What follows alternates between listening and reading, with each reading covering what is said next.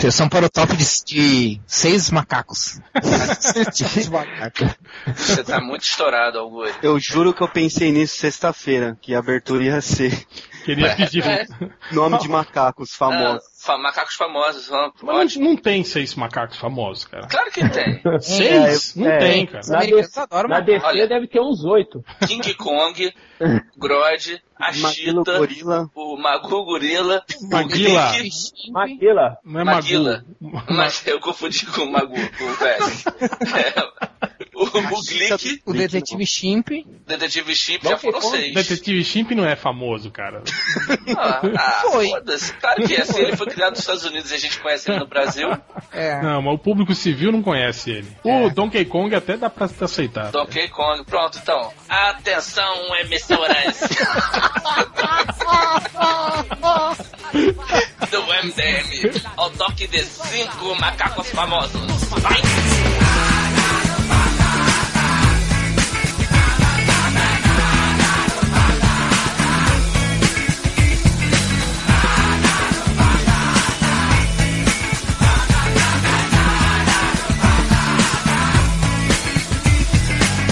Começando mais um podcast, podcast MDM número 273. Hoje a gente vai falar sobre, não é exatamente sobre, né? Vamos aproveitar o lançamento do novo filme do Planeta dos Macacos, né? Aliás, um filme muito bom, diga-se de, como diria o Neto, né? Diga-se de passagem. E a gente vai falar sobre isso, né? Usando é, o filme como pano de fundo, vamos falar sobre isso, sobre a possibilidade de novas novas civilizações audaciosamente. Não, mentira de novas civilizações surgindo, né? E coexistindo com o ser humano. Como seria isso, né? E fazendo paralelos da nossa própria realidade, porque afinal é, durante muitas passagens históricas aí, né? Até hoje, né? Falando a verdade, o ser humano, né? Ou de algumas etnias, não considera seres humanos também de outra etnia como, como indivíduo, né? Um indivíduo pleno. E é sobre isso que nós vamos falar. Então, aproveitando, vamos já apresentar a galera aqui. Estamos com o Fábio Macatena. 40 mil chegas.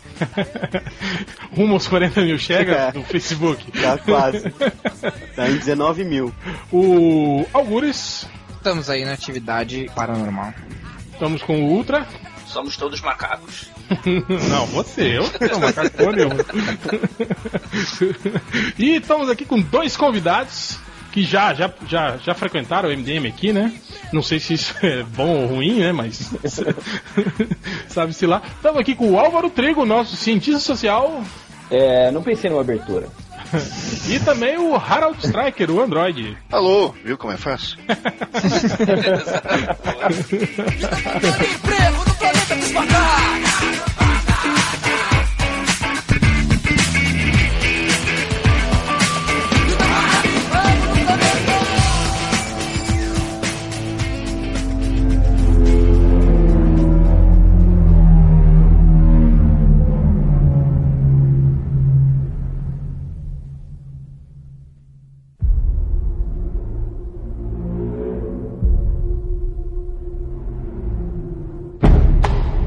Começando. Vamos, você quer, quer falar um pouco sobre o filme, Ultra? Você que viu o filme aí?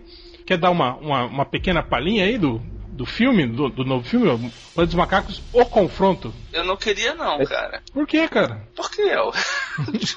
Porque você assistiu agora há pouco aí, assistiu tá dublado ao lado de duas três senhoras, de, de, três, três, é, né, pessoas que estavam com aquele, com aquele cheiro fortes. de leite.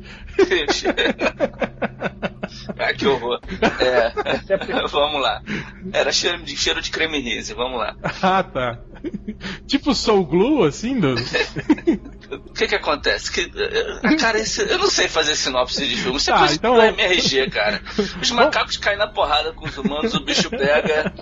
É, na verdade é isso. O filme explora exatamente a, a continuidade do, do, do, primeiro filme, né? Os macacos fugiram, né? Os macacos já evoluídos, né? Com, com a, droga experimental, que não é uma droga, na verdade, é um vírus, né?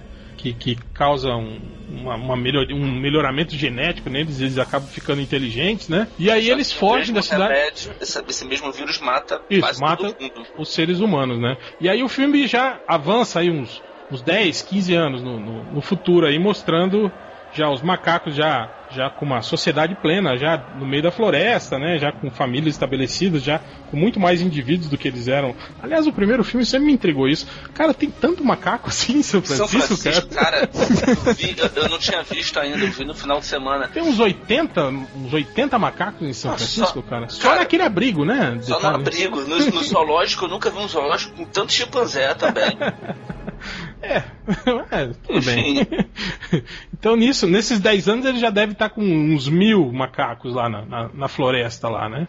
E aí mostra exatamente isso, a humanidade toda em frangalhos, né? Depois de, de da, da, derrocada do vírus ter matado mais de, de acho que dois terços da população do mundo, né? E aí os poucos grupos aí que restaram tentando se reerguer, tentando reconstruir a civilização. E aí eles precisam usar algo que está dentro da floresta dos macacos, né? Que é uma usina de força. E aí começa a questão, né? Quer dizer, o, o, o, drama, né, entre, entre humanos e macacos, né? Quer dizer, os macacos, a maioria dos macacos não confia, né, nos humanos. Os humanos também olham com uma certa, né, é, pra, desconfiança tem um pouco de preconceito em relação aos humanos por causa do vírus, né? Que o vírus se chamava gripe, gripsímia, né? Então, é, para alguns humanos a, é, a, culpa era dos macacos e não do, dos cientistas que fizeram a, a porra do vírus no laboratório.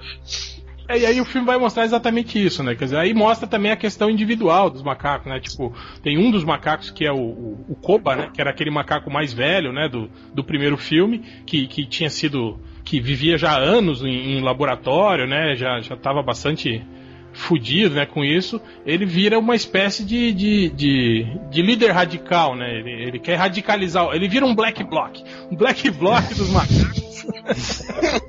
ele quer radicalizar contra os humanos, né? Ele fala que não, que a gente não tem que cooperar com os humanos, não tem que deixar eles entrar no nosso território, que os humanos são maus, os humanos só maltrataram os, os animais até hoje, mantinham eles em jaulas e não sei o que, blá, blá, e aí cria esse clima, né, entre ele e o líder, César, né, o César que foi criado por humanos, e aliás era o primeiro macaco evoluído, né, e deixa claro isso, né, até a, a, a, estrutura é, corporal dele é diferente né, dos outros macacos, né? ele, é, ele é meio que um, ele, ele tem um pouco. Ele é mais humano, né, do que os outros macacos, né? E aí o outro macaco começa a jogar justamente com isso, né? Quer dizer, de dizer que o, o, o César é, é, se importa mais né, com os humanos do que com os próprios macacos, para tentar desestabilizar o, o, a comunidade dos macacos, e aí daí para diante vira um foda-se, e aí a guerra come, o pau quebra, e, e é isso. então acho que a gente poderia fazer um paralelo com relação a isso. Eu acho que até é, é, cientificamente falando, né? É, isso já aconteceu, né? Inclusive com o Homo sapiens, né? Quer dizer, existem vários estudos aí que dizem que o Homo sapiens e o homem de Neandertal coexistiram, né? É, inclusive conviveram. É, é, tem estudos antropológicos e, e não é antropológico que fala isso, é como é que é, cara? Dos arqueológicos. Arqueológicos. arqueológicos. Já... É, inclusive, inclusive existem evidências de que uh, houve mistura de DNA entre os é, dois, ou seja, eles fizeram coisinhas. É, há, é, porra, eu já vi dois estudos já com relação a isso, Augusto. Já vi estudos dizendo que sim, que houve, já vi outros estudos dizendo que não, que, que o percentual de genético de, de Neandertal que eles acham na, na população atual, assim, é, é praticamente acham, insignificante, assim. Né? Eles, né? acham, eles acham isso basicamente uma população branca europeia, né? Nas outras raças, eu não sei se na asiática, mas na africana, por exemplo, eles não acham. Teoricamente, o estudo que afirma que teve essa mistura diz que a raça pura é a africana e não a europeia. O que? Sim. É, bem-vindo ao mundo da ciência, né, gente? Onde quanto mais no passado, mais complicado é para ter certeza de alguma coisa. Já, já, tentaram, né? Falaram sobre isso, né? O que, o que levou à extinção do, do Neandertal, né? É, uhum. que eles coexistiram, inclusive até é, se utilizaram de, de, de é, ao mesmo tempo de, de, regiões né, próximas, né? E que deu a entender que tipo, houve um êxodo né, de, de, de Neandertais, né? Da região onde os Homo sapiens chegaram, assim, né? Como se eles não, não, não, não tivessem resistido, digamos, a a concorrência não sabe, né, se, se foi, se houve, digamos, guerra entre eles, né, se um chegou a matar os outros, isso aí, acho que eles... Mas não existe também aquela teoria de que os Neandertais pura e simplesmente foram absorvidos? Sim, é uma das, das especulações. Ah, uma coisa que a gente tem que lembrar é que, como comentei, quanto mais tempo no passado, mais fragmentado é, são as evidências, né? Então, tipo, a única coisa que a gente pode é especular, né? Qualquer coisa sobre o passado remoto, a gente é, é montar um quebra-cabeça com uma caralhada de peças faltando, né? É, eu acho que eu vi uma matéria há pouco tempo atrás, eu acho que até falaram que, que que encontraram algo como se eh, eu não sei eles estavam especulando que fosse talvez os últimos os últimos indivíduos assim dos, dos neandertais que eles estavam até é, acharam acho dentro de uma caverna se não me engano como se tivessem sido canibalizados assim né? Como se o, eles estivessem tão isolados e sem sem sem possibilidades de, de arranjar comida esse tipo de coisa que eles já tipo assim os os indivíduos mais fortes acabaram comendo antropofagicamente falando os mais fracos, né? Você diz Homo sapiens ou Neandertais? Eu acho, eu não, eu não tô lembrando exatamente, mas eu acho que eram Neandertais, Harold. Ou você viu essa matéria também com falando de sapiens? Poxa, que final triste para uma espécie, hein? Pois é, sendo comida, né?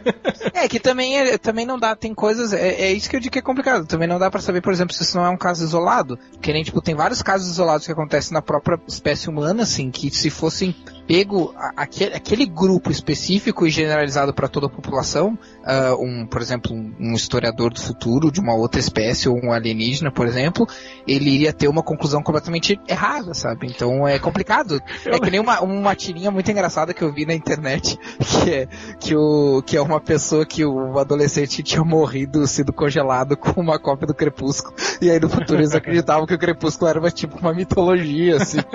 É, eu, a gente adorava na, naquela Pior... época os, os, os, deuses do Crepúsculo. Pior que isso aconteceu, acho que tem uns 7, 10 anos atrás que encontraram um, um indivíduo lá congelado, acho que nos Alpes que aí falaram que ele estava usando roupas, é, tipo assim, estranhas pra época, e os órgãos genitais dele pareciam atrofiados, e aí falaram que ele era, tipo assim, do travesti, né, sei lá, o primeiro é, é, travesti, fóssil travesti encontrado, né?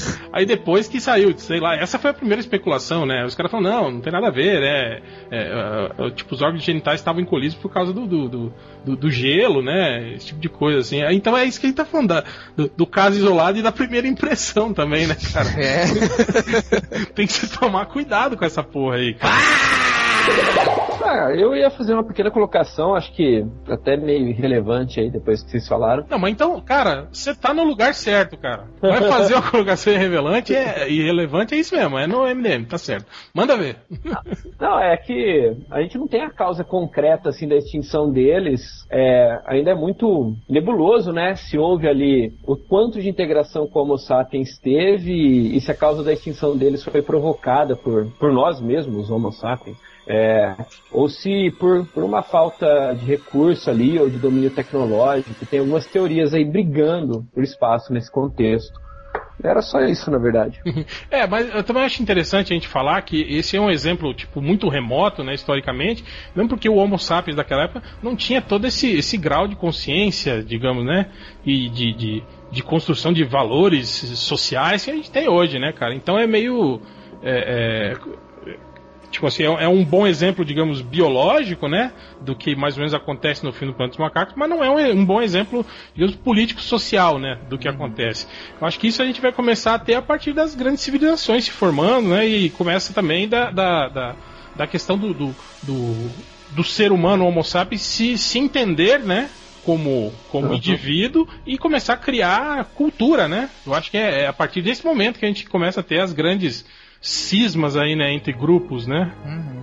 É, eu acho que a, eu acho que a gente, principalmente se a gente pegar as, as grandes, as, quer dizer, a gente pode traçar desde bem antes disso, né? Mas se a gente pegar, por exemplo, os, as grandes navegações e a, os, os, grandes choques culturais, né? Entre, por exemplo, os, os europeus e os, tipo e os, aquele filme os do, do Roland Emmerich, Tipo 10 mil antes de Cristo. Ele condensa 5 mil anos em um os, ano. Que os caras estão construindo as pirâmides com um mamute, um mamute. no, no Não, eles literalmente, eles literalmente, condensam 5 mil anos em um ano. Que o Melhor que o Kubitschek, hein?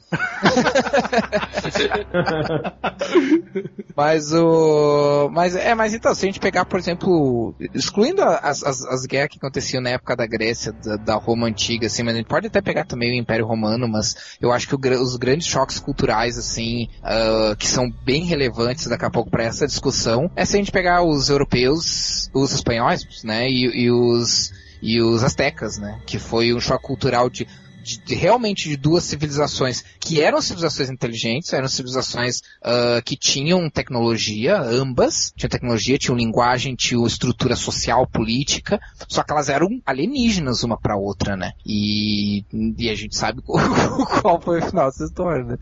Poxa, cara, eu, eu até gostaria de voltar um pouco na conversa porque, puxa, que grande avanço tecnológico foi a criação da agricultura e da pecuária, né?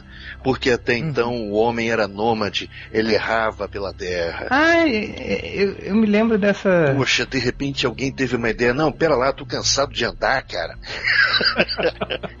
Pô, vamos plantar umas coisas. Essa plantinha aqui é tão boa, não dá para plantar, não. É um chapado! Pô, aí começam a plantar, cara, que invenção, cara.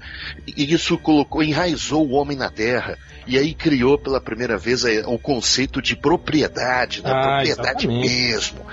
Puxa, imagina uhum. então um nômade passando por umas terras plantadas assim, ele olha assim, ele deve até ele deveria até pensar que era uma praga, uma praga daninha, porque a floresta terminava e aí dali em diante só tinha uma única espécie de planta. Nossa, aquilo devia ser uma visão estranhíssima para ele, né? Que praga é essa? Podia ser milho ou trigo ou soja, não importa, mas era uma única espécie.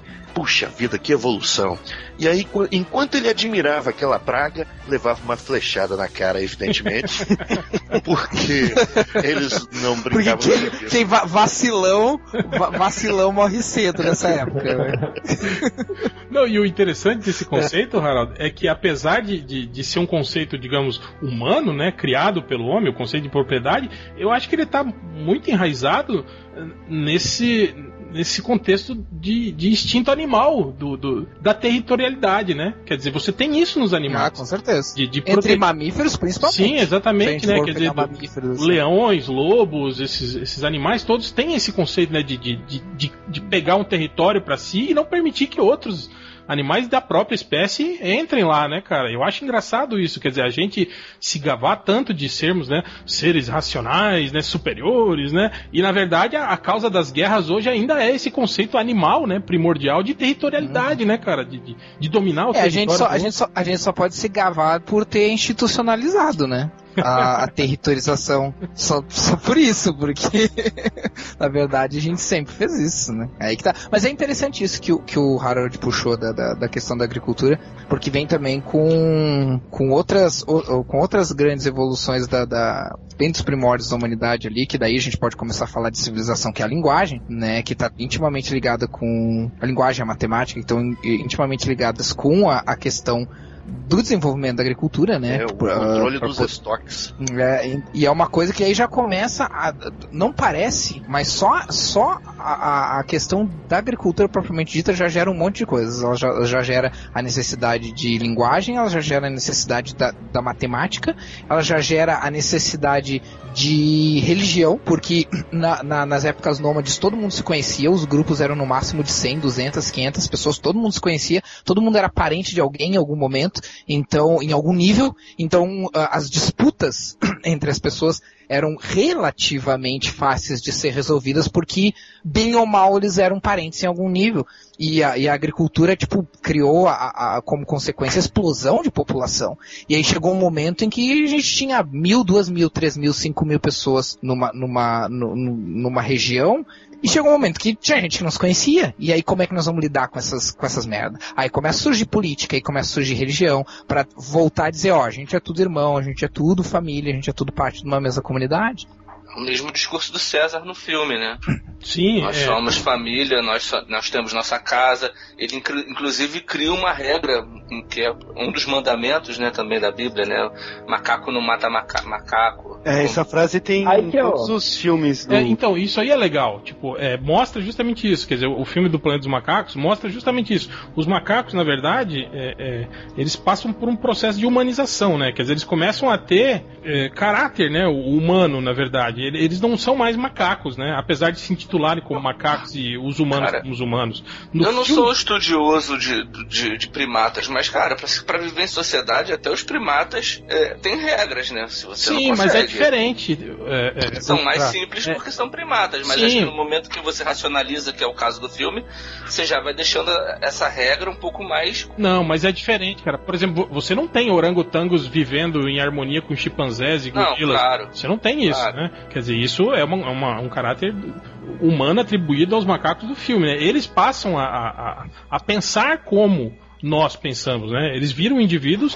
É, é, eu estou usando o, o, a palavra humano aqui conceitualmente, né? Não estou dizendo que eles viraram humanos é, como como nós, né, Homo sapiens, eles continuam sendo fisicamente macacos, mas eu estou querendo dizer que o vírus deu a eles a capacidade de, de, pensar exatamente como nós pensamos. E eles, no filme, além de, de digamos, é, é, o César é esse, é, digamos assim, um grande diplomata, né, dos macacos, né, que é o cara que, que entende, né, que viveu dos dois lados, que conhece a natureza humana, mas sabe que, que, que, que existem humanos bons também, né, é, é ele, ele tenta, digamos, contornar isso, né? É, é, não levar os macacos para uma guerra direta com os seres humanos, sempre para preservar o próprio macaco, né? Ele, ele prefere viver isolado, né? Ou deixar que os humanos entrem ali aleatoriamente para fazer o que eles querem, né?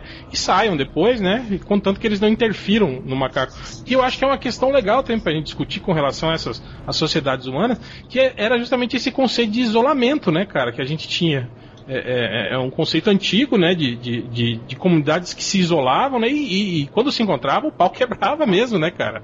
Uhum. É, o, o, o Algures falou até sobre os astecas, né, os astecas, eles, eles antes da chegada dos espanhóis, até enquanto os espanhóis também, eles exterminaram diversas outras nações indígenas, assim, né, em guerras, uhum. assim, né. Aliás, quando os, quando os espanhóis chegaram na, na, no México, eles já estavam muito desestruturados por causa do, do, do, das constantes guerras também, né. Teve vários outros, outros fatores que contribuíram. Inclusive tem um livro chamado Armas, Germes e Aço, que é muito bom, Uh, que explica como a, os, os germes, basicamente, em outras palavras, dos, dos europeus contribu chegaram uh, nos astecas em, em, em regiões uh, muito antes dos próprios espanhóis chegarem, assim, porque elas se espalharam e como isso contribuiu com a para a derrocada do, dos astecas. Claro, tem toda tem todo um, um, contexto por trás, né, do porquê esses germes afetaram os, os astecas muito mais do que os germes dos astecas afetaram os espanhóis e assim por diante. não vou entrar nessa, nesse mérito da questão. Mas uh, fora tudo isso, eles já já estavam bastante desestruturados por um monte de guerra também, né? Que entre eu eles queria, mesmos, assim. Eu queria jogar um problema aí para todo mundo, que é justamente a gente pensar assim, é, de certa forma em termos de igualdade, já que a gente compartilha alguns genes com os macacos, e a gente compartilha muito Alguns? mais genes com os... é. Tipo 99%.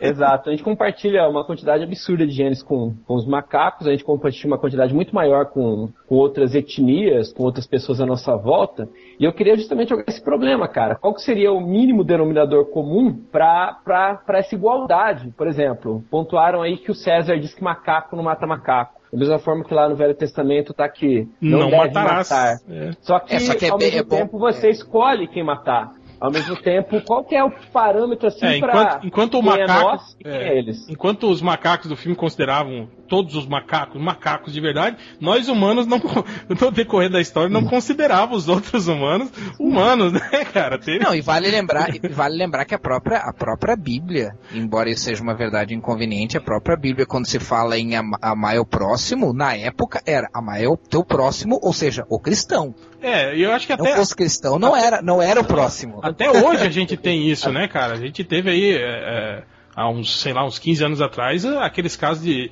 de limpeza étnica lá no, no, no, no na, na, antiga Iugoslávia, lá naquelas regiões, né? Quer dizer, então você ainda, a gente ainda tem esses, esses grandes problemas. Pô, tá aí a, a, o, o, problema. Os próprios, os próprios cristãos estão sendo, são perseguidos em várias uh, regiões islâmicas no Oriente também, né? Na é, a gente também. É, não, aqui no Brasil a gente tem os exemplos aí das mídias sociais aí, da, da galera aí que, que fica xingando o nordestino, que eles não são gente, que eles não são. Ué, cara, né, a gente cara? tem os exemplos dos cristãos, dos cristãos que tá. Cristãos é foda, dos cristãos que estão que estão atacando é, é, templos de Ubanda, casas de, de, de macumba, etc., destruindo, quebrando tudo, botando fogo, expulsando, traficantes é, evangélicos expulsando é, o pessoal de Ubanda da, da, das favelas. Juízes Cara, denominações que cristãs quebrando, uma quebrando religião. Ju, juízes que não reconhecem uhum. como religião as religiões africanas. Teve até a igreja católica, símbolo católico, sendo destruído por outras denominações cristãs, que eu não vou dizer que são evangélicas.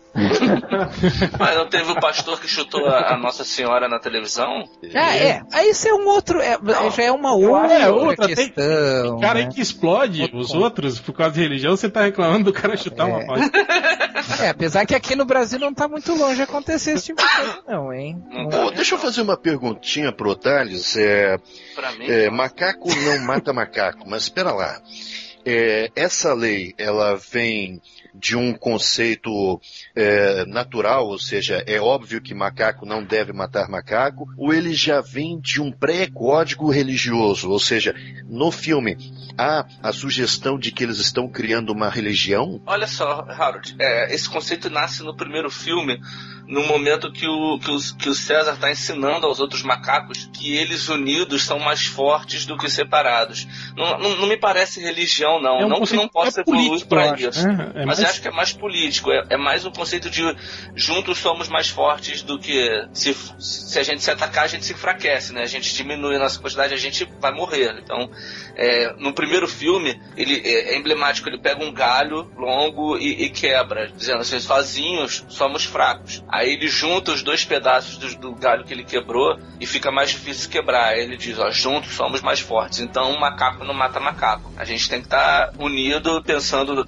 com o mesmo objetivo para poder vencer e conseguir a liberdade. Não é, chega é... a ter um conceito religioso, não. Que não possa, não quer dizer que não possa vir a, a ter um, um, lado religioso num próximo filme. É, porque na franquia, na franquia Planeta dos Macacos, eu não acho que eles têm uma religião, eles têm um profeta em César, né? Sim. Uhum.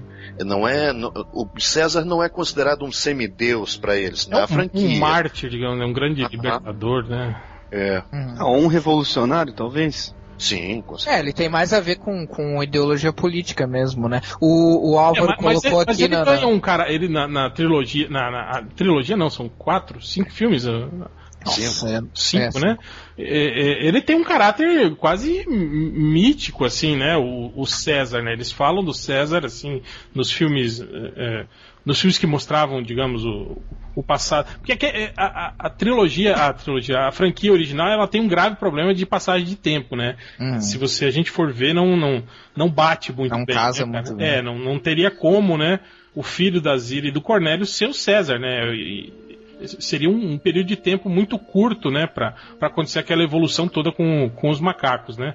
Uhum. Mas, mas no, no, quando eles falavam né, do, do César como um antepassado, que, que, que foi o primeiro macaco falante, né, que libertou a, o, os macacos, né? É, eles me parecia assim um caráter quase quase mítico, uhum. assim, né? É, mas essa essa messianização de, de, de personalidades uh, entre aspas políticas, vamos vamos usar esse é, termo, é, eu, eu acho que... é, é, até um é até um fenômeno bem, bem conhecido até, né, cara? Pô, a gente vê isso bem. Exato. A gente vê isso com o Obama, a gente vê isso com o Lula, né, cara? é, e com os mortos também, né? Temos aí Tiradentes, temos, né, figuras aí que, que, né, que viram ou com filósofos como Marx, por exemplo, que hoje em dia é visto como quase um deus por, por gente de é, extrema esse... direita, e, ou, Joseph, ou Joseph, Joseph, Joseph Smith, não, esse é o da Igreja Mormon, o Adam Smith, uh, que, é, que é também o deus do, do, do liberalismo econômico, sabe? Então, tipo, essa coisa de endeusa, endeusamento de, de, de, de certas personalidades também é um fenômeno que com o tempo... E demonização tempo... de outros, né, cara? Eu vejo aí um monte de gente agora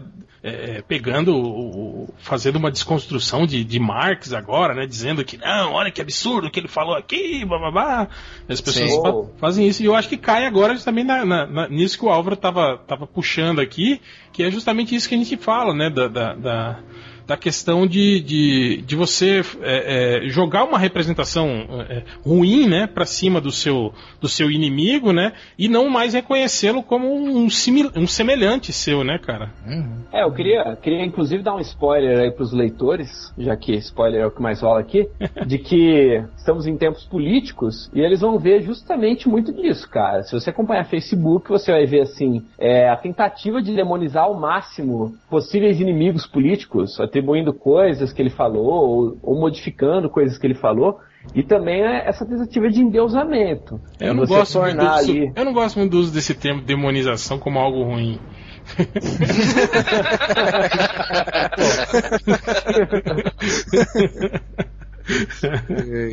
Não, isso é, um, isso é uma estratégia antiga, óbvio, né? Mas é uma coisa que, que nas redes sociais tem ganhado bastante força, né? Porque, porque tem aquela coisa que nem vamos entrar tanto nesse assunto, mas tem essa coisa de que as pessoas simplesmente compartilham indiscriminadamente, sem parar muito para pensar, né? E, e as páginas políticas se aproveitam muito disso, de, de, de, todos os, de todos os lados, de todos os espectros da política, né? Não dá para dizer que, que algum foge disso, né, cara? E, e isso é bem, é bem, bem interessante mesmo, porque casa com essa questão de de tu ter um, de tu ter um líder, né? Tu ter alguém que diz que tem um discurso supostamente positivo, ou pelo menos aparentemente positivo, é aquela do a gente precisa estar tá unido, a gente precisa estar tá junto, mas ao mesmo tempo é o que acarreta esse discurso, né? A gente precisa estar tá unido para enfrentar um inimigo ou para, né, para resistir a um mal, uh, seja ele o, o, uma, uma outra cultura, seja ele um mal externo ou um mal sobrenatural inventado, o que quer que seja, né? Cara, eu lembrei, eu lembrei justamente da, da daquele discurso que o Reagan fez, né? Que o Alan Moore usou como base para o final de Watchmen, né? Que foi justamente isso. Acho que foi a primeira vez que um chefe de Estado fez referências diretas assim a, a, a, a, um, alienígenas, né, cara? O Reagan falou uhum. exatamente isso na época. Era, era, era aquela reta final da Guerra Fria ali, né? É, e ele, ele falou, né? É, tipo assim, meio, meio de saco cheio, assim, falou, pô, eu acho que o único jeito, né, da, da, da gente. É, é um, um, dia se unir, se entender, seria isso, seria enfrentando um, um mal maior, um mal externo, né? Algo que uhum. não, não seja desse planeta, né? Ele falou, né? Uhum. E aí nessa o Afonso falando pirou, né? Falou, aí, tá vendo? Eles existem, eles existem. e aí vem o History Channel, né? Um canal, né? As abalizado. do passado. que toda semana lança aí uma personalidade histórica que é alienígena agora, né? o History tá ótimo, né? Parabéns, cara. Lembrou o EPT Bilu. aí, ó. Meu Chegas. O ET Bilu aí, pra quem não sabe, sabe, Fábio Catena que ia construir o projeto da nave, né? Do projeto Portal, que ia levar, né? O, ou vai, né? Levar a gente. Vai salvar a gente quando o ZT vier aqui fazer. Não, o, o, o, pior é que era uma permuta, né, cara? Era, era o, o, o, projeto da nave em troca de um lugar na nave pra quando o mundo acabasse, né, cara? Catena, você foi burro, né, cara? Tipo, ah, metade do dinheiro agora e a outra metade a gente dá uma vaga pra você. Você falou assim, não, cara, me dá a vaga agora e me paga quando a gente chegar lá em dinheiro de lá, entende? Vai, vai, vai, que a cotação lá é maior, né? É, cara. Ia ficar, do, ia ficar milionário no planeta do ZT. Só fazer um comentário, vocês estavam falando aí, tipo, eu estava prestando muita atenção no que vocês estavam falando, e eu lembrei das minhas épocas da FEBEM e tal. A, a FEBEM Caralho, começa né? bem essa imagem. Esclare, esclarece que você não estava preso. É, não. Começa bem a história, né, cara? Eu lembro dos meus tempos de FEBEM, né? Pô. Dessa vez eu não tava, eu já fui preso, mas não foi por isso. Eu já fui preso, sabia, gente? Mas eu não fui fichado. Eu. Foi, era posse? Não, é. um show do Red Hot em São Paulo e tava muito lotado. E aí um brother meu, a gente saiu e teve a ideia de nadar numa fonte que tinha na frente do. Na época acho que era o Credit Car Hall. E aí os seguranças pegaram a gente, pra gente pra delegacia. A gente ficou acho que umas 6 horas algemado lá numa. Todo mundo são, né? Bêbado pra caralho. Então eu tava lembrando das épocas da FEBEM lá que, que tinha um meio que um código de ética entre os moleques lá. A FEBEM que eu trabalhei aqui em São Bernardo não chega perto dessas que a gente vê na TV, assim, né? Mas eles tinham, entre eles, tinha as regras da casa e eles tinham as regras deles, assim. E uma vez eu perguntei pros meninos como que isso funcionava, por que eles tinham isso, e eles falavam que era um jeito deles sobreviverem entre eles. E eles sabiam que se um fizesse alguma coisa errada, o grupo seria prejudicado. Eu vejo isso, não sei se é uma puta viagem minha, mas tem meio que a ver com o que os macacos fazem no filme. Eles tentam sobreviver juntos. Só que no filme eles passam além, né? Não é uma coisa muito é, eu vou civilizada. Dar, eu vou dar um spoiler aqui para quem não viu o filme, que na, no, no, final, né, o que acontece? o, o o Koba, né, que é o macaco que não, não gosta dos humanos, ele arma uma emboscada, né? Ele, ele, ele, ele tenta matar o César, né? Usa uma arma de fogo para isso, né? Que os macacos não usavam armas de fogo até então. Eles destruíam toda a arma de fogo que, que entrava na, na, na, nos domínios dele, né? Mas o Koba, ele primeiro ele descobre que os seres humanos estão se preparando para uma invasão nas terras dos macacos, né? Eles estão indo lá nos depósitos do exército e tal e recuperando as armas, né? E aí ele, ele traz essa. Opa, saúde. Opa. ele, ele traz essa informação pros, pros, pros macacos, mas daí ele não, ele não conta, né, exatamente tudo, porque ele quer, tipo, ele tá, começa a deter essa, a informação, né, vendo aí uma, uma vantagem, digamos, estratégica, né, para ele para ele conseguir os, os, os objetivos dele. O que é aquilo que a gente estava falando? É, é, o Koba deixando de ser macaco, né? De, de pensar em, em, em, macacos como unidade e virando um ser humano, né? Mesquinho, pensando em si mesmo. Um ser político. Exato. É, tinha, tinha, tinham dois lados, né, cara? Assim, esse, esse ato do Koba. Vou, vou defender o Black Block.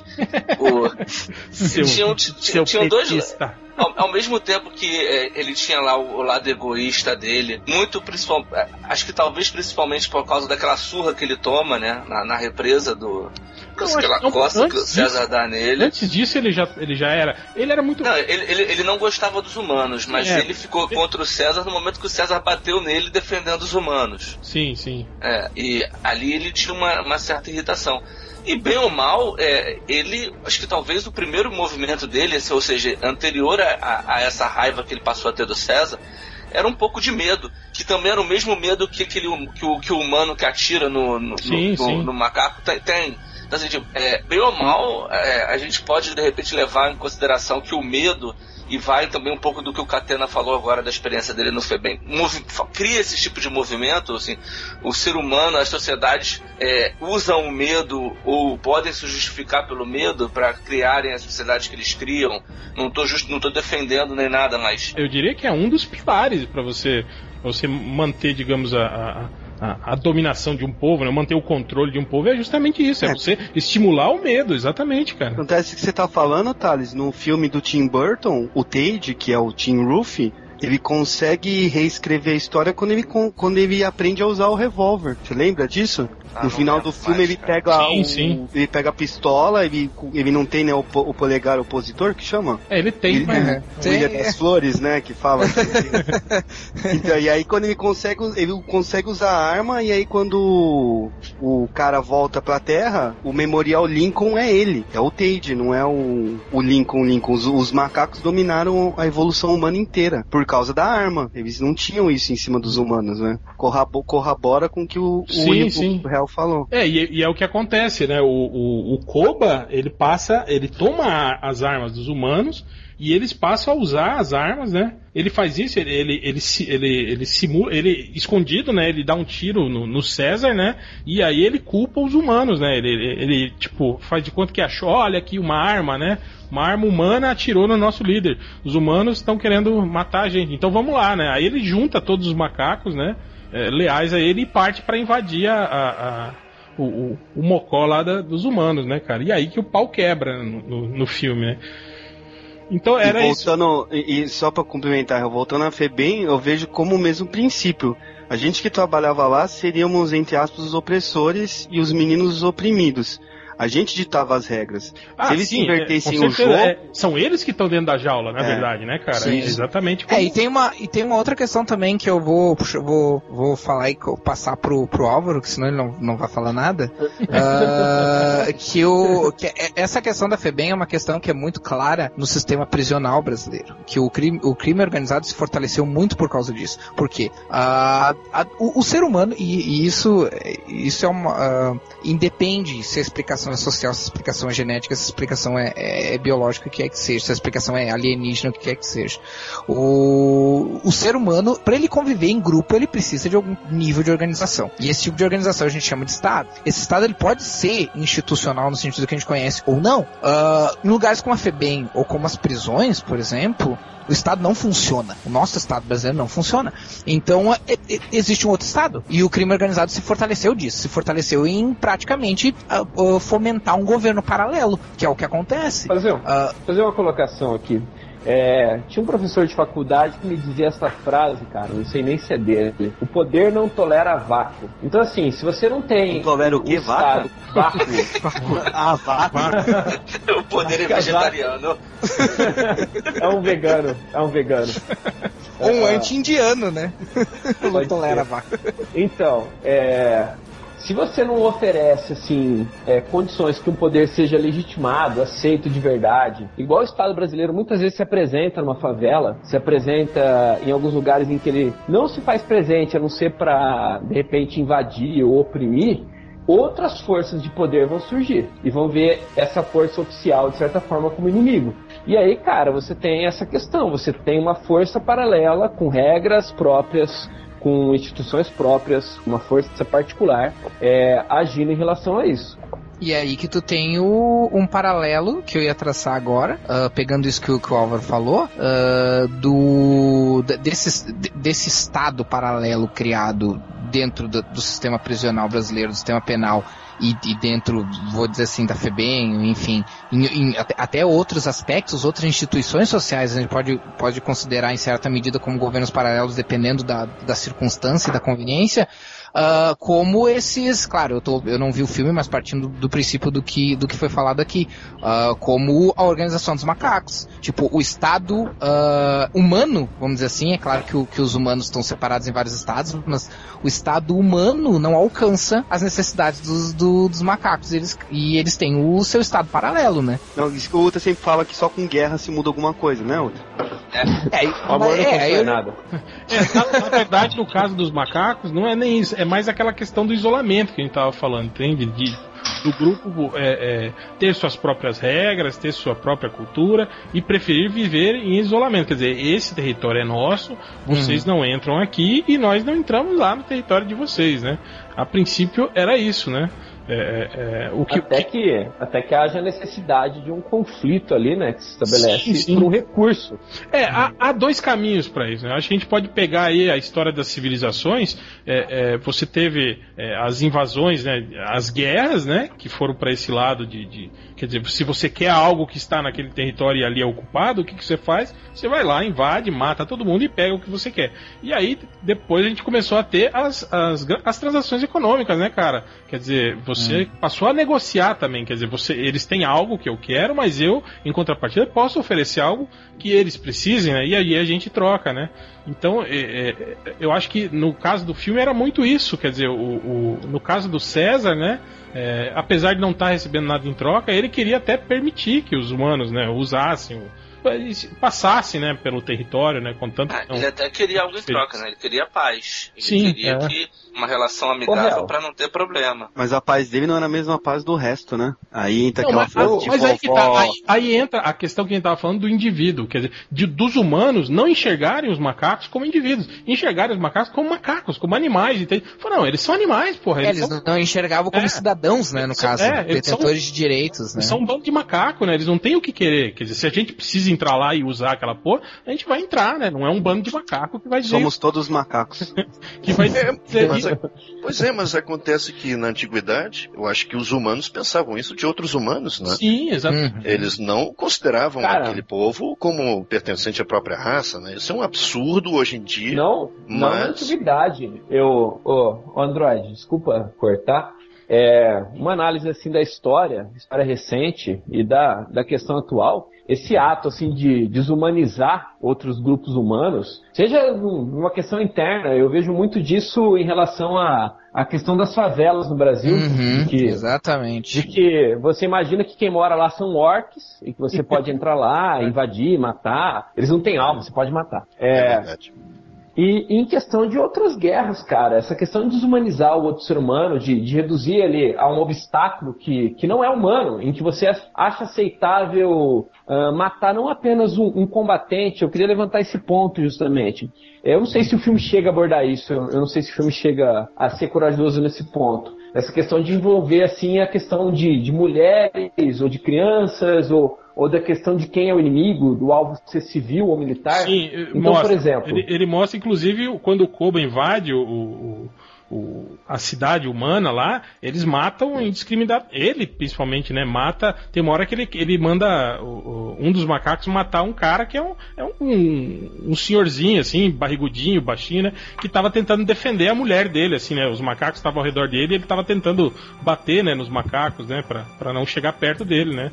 Então tem isso sim, quer dizer, os macacos não faziam distinção. O, os seres humanos estavam sendo vistos como obstáculos, né? Quer dizer, eles estavam ali para matar todo mundo. O que Mas eu acho o, que, o que eu acho que é humanos é... chegam a fazer isso também ou não? Não, no filme não. Não, eles fazem a parte. Ah, é, é, esse que é o ponto de vista covarde do filme. Quer no filme, é, quem causa a guerra é o macaco revoltado, entende? Ele que é o, o ser maquiavélico da, da, da da história que arma uh, uh, tudo o que resulta no, no, no, combate entre humanos e, e, e macacos. É, apesar, apesar, apesar de que alguns, uh, esse discurso que eu falei do, ah, eles são macacos, né? Eles, isso aí foi um humano que preferiu, que é o personagem do Gary Oldman. Eles e tinham tem... essa consciência de que eles poderiam ir lá e matar os macacos a hora que eles quisessem. Assim, o conflito mesmo começou no momento que aquele cara mata, atira no, no filho de um dos macacos ali começa a, a, a, o, o movimento do Koba para chegar à guerra. Então, assim, é, é covarde botar o Koba como maquiavélico, mas o Koba teve uma motivação. Uma motivação que veio da, a partir da, do, da covardia de um humano que, pra, que, que, lida, que pensava exatamente como Gary Oldman. São macacos, é, a gente não tem que obedecer a eles. É, tem que levar também em consideração quando o Koba rouba as armas. É, ele finge que é um macaco brincalhão que está fazendo graça e os caras ficam rindo é, e ficam, será que ele entende o que a gente está falando? Ah, macaco quer, quer, quer beber, quer beber. Então, lida com o macaco como se lida com um macaco hoje, sabe? Não, não pensa nele como um, um, um ser pensante, não, não, vê ele como um ser pensante.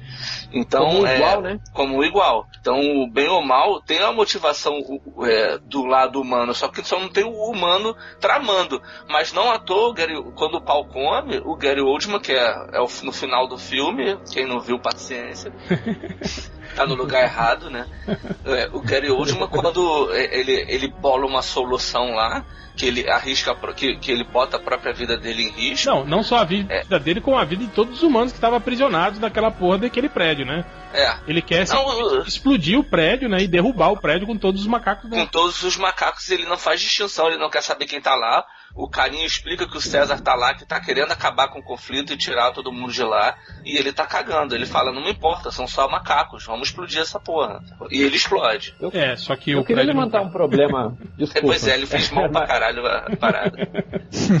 Mas, cara, eu fico muito emocionado em ouvir spoilers ao vivo. depois, de, depois de anos. Manda ele a puta que eu pariu! Eu queria levantar um problema, assim, para vocês, principalmente pro réu, que é historiador, essa questão da propaganda ideológica se ela aparece no filme ou não. Essa questão de você ter um reforço ali, um reforço social, um reforço ideológico, de que o, o grupo que você enfrenta não é apenas um adversário, alguém que você deve derrotar, mas alguém que você deve exterminar e de que realmente não há essa distinção. Eles são coisas que devem ser simplesmente destruídas e que foda-se se é criança, se é mulher, se, se não é culpado, se dá para chegar num acordo. Eu queria levantar essa questão é, aí. Não, o filme até tem essa, essa, essa camada. Ela não é explorada assim, né, com, com, com muito afinco, mesmo porque é um filme, é um, é um blockbuster, né? A gente não, não vai esperar um, uma análise né, aprofundada de um tema de um tema é, é, político-social desse jeito, né? Mas até tem, sim, esse tipo de, de, de, de proposta de, de, Eu acho até que não deixa de ser um, um, um quase, não, não diria qua, é, uma crítica social, mas tem, tem essa pegada social, sim, o filme. É, em nenhum momento eles mostram o, o, o, os macacos assim como seres é, tirando o Koba, né? É, como seres é, malignos ou, né? Eles são, primeiramente, eles são, eles são é, é, seres sociais que vivem bem entre eles, né, cara? E, em nenhum momento eles atacam os humanos. Passam a, a, a, temer os humanos a partir do momento do primeiro contato, em que os humanos já, já chegam com armas na mão, né? E acontece isso que o Ultra falou, que o cara atira, né, no, no, no, amigo do, do, do, do os filho. Humanos do... Atiram, é, os humanos atiram primeiro, sacou? É, mas atiram também naquela, né, de, de, de estarem lá e não entenderem exatamente o que está acontecendo, né? Quer dizer, imagina, você tá andando na floresta e de repente aparece dois chimpanzés na sua frente, né? E começam a fazer fazer é, caretas ameaçadoras para você. Se você tem uma arma na mão, acho que. É, né? Ele atira do mesmo jeito que qualquer humano hoje entre numa floresta com uma arma, seja se sinta ameaçado por dois chimpanzés, vai atirar. Exato, exato. Mas ele atira. É, o problema, outros, o problema é que esses macacos é, pensam. É, o problema é que esse cara, mesmo depois de ele presenciar e ver que esses macacos não são simplesmente macacos, né, que eles têm, que eles vivem em sociedade, que eles, que eles pensam, raciocinam, que eles falam, né? ele, ele, foi, ele foi salvo por um macaco. Sim, e mesmo assim ele continua ainda com aquele, com aquele ideal é, é, preconceituoso, né? De que não, que esses macacos são, são macacos, né? E nós somos humanos, então a gente que, que manda, né? Na parada toda. É, é. e eu acho ele, que. Ele, ele, se vê como um ser superior, ele não aceita o momento que, ele, que explodem lá na, a, a dinamite na represa e eles ficam presos, os humanos ficam presos naquele buraco. O, ele, ele é salvo e ele se sente humilhado, ele não aceita, ele, ele, você vê que ele não está satisfeito com aquele salvamento, sabe? Tipo, e aí vem aquela reação do macaquinho filhote que ele explode contra os macacos ali resolve e, e, e, chama para o confronto ali novamente. Hum, eu queria puxar um, aproveitar puxar um, eu não sei se cabe, mas uh, aproveitando que a gente uh, meio que falou, so, talvez sobre falar disso, que essa questão do filme, uh, a gente tava falando de Estado, de, de organização social, mas mais, mais no que se refere a seres humanos, assim. Mas lá no começo a gente começou a falar do, do, dos Neandertais, dos Homo sapiens. E uma das coisas que é, que é interessante uh, ver nas sociedades humanas, e hoje em dia a gente vê bastante isso também, é essa questão da nossa relação com outras espécies, né? A gente sabe que tem espécies, como, como a gente estava falando, a gente compartilha uh, 98, 99% de genes com, com, com várias espécies de símios. A gente tem mais em comum com chimpanzés do que os chimpanzés têm com qualquer outro símio, né? Uh, então, então, uma, uma, uma, coisa interessante é ver que a gente sabe que os golfinhos possuem coisas como uh, linguagem, eles se chamam pelo nome, eles têm certas coisas que a gente consideraria como inteligentes uh, em certos aspectos, né? E só que ainda assim a gente trata esses animais como se fossem não só coisas diferentes, como se fossem coisas menores, como se fossem coisas inferiores, né? Então acho que eu não sei exatamente como o que o que eu queria entrar nessa discussão, mas tipo eu ia te perguntar isso, que eu não entendi porra nenhuma. Não, porque a ideia, do, a, a ideia do, do Planeta dos Macacos não é só sobre a questão de uma sociedade de macacos. É uma, um debate sobre espécies diferentes diferentes, se vendo como espécies superiores e inferiores. Que é o que a gente faz com os animais hoje em dia. Ah, tipo, é claro que a gente não, não pode entrar em guerra com, sei lá, com os golfinhos, por exemplo.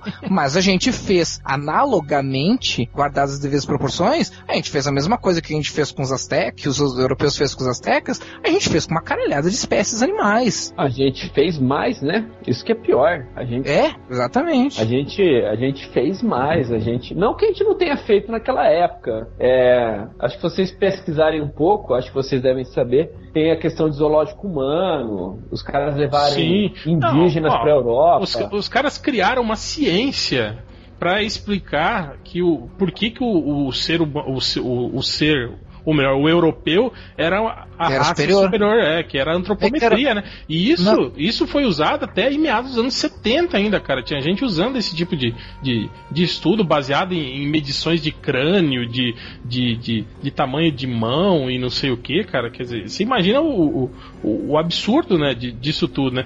E é o que eu acho que o Harold tava falando também, cara, que até hoje, até hoje a gente tem isso, né, cara? A gente tem aí civilizações aí, é, é bom, o Oriente Médio é um bom exemplo disso, né, cara? De, de, de dois povos lá que, que, que são iguais, são semelhantes, né, cara? E mesmo assim não se reconhecem, né, cara? Uhum. Que vivem em guerra. É, ali o problema o problema é a maldita da teocracia, né, cara? A maldita da teocracia institucionalizada que causou um mal terrível para a humanidade. Mas enfim, voltando ao assunto, é, é a coisa da a coisificação, como o Álvaro muito bem colocou aqui no nosso texto uh, do Skype, é realmente fascinante, né? E ele sugeriu falar de Blade Runner, que é de fato é perfeito, é um exemplo perfeito disso. Nós que estamos ali assistindo esse filme Nós coisificamos os replicantes durante boa parte do filme. Talvez ali, naquele apartamento daquele cara, que agora me escapa o nome, aquele cara que tem aquela síndrome de envelhecimento precoce, sim, sim. É. ali você consegue é, é, acompanhar um pouco mais da dinâmica dos replicantes e você começa a simpatizar com eles, mas mesmo assim ainda são estranhos. Só mesmo no final do filme é que ele te dá uma porrada na cara, o Ridley Scott, né, no caso, porque ali sim ele mostra para você, pera lá, cara, a gente está falando da, da, dos mesmos seres, somos todos seres humanos aqui.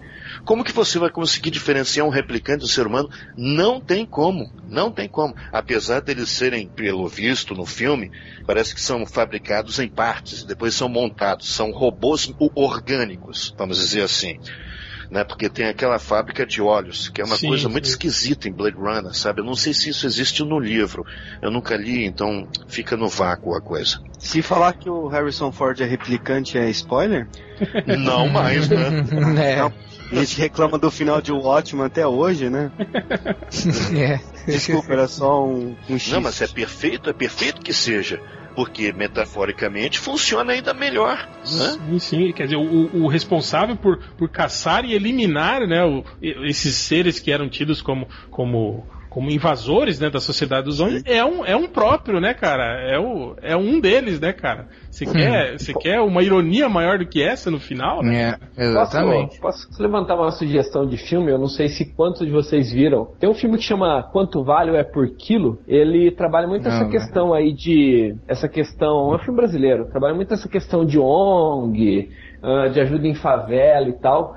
E, cara, ele faz um paralelo com um conto do Machado de Assis, que é fácil de achar em PDF, chama O Capitão do Mato, que é justamente esse ponto aí, cara. É de que você tem um Capitão do Mato, já dando spoiler, é pra quê? É mais um spoiler.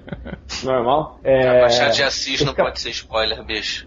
Cara, eu acho que vai ter, vai ter gente reclamando. É... E no Capitão do Mato você tem ali um cara, que é o Capitão do Mato, que é um mulato, que ele é muito mais negro do que branco ali naquela sociedade, ele é muito mais excluído do que incluso, e ele é justamente o responsável por caçar, por, por prender, por matar os escravos fugidos, cara.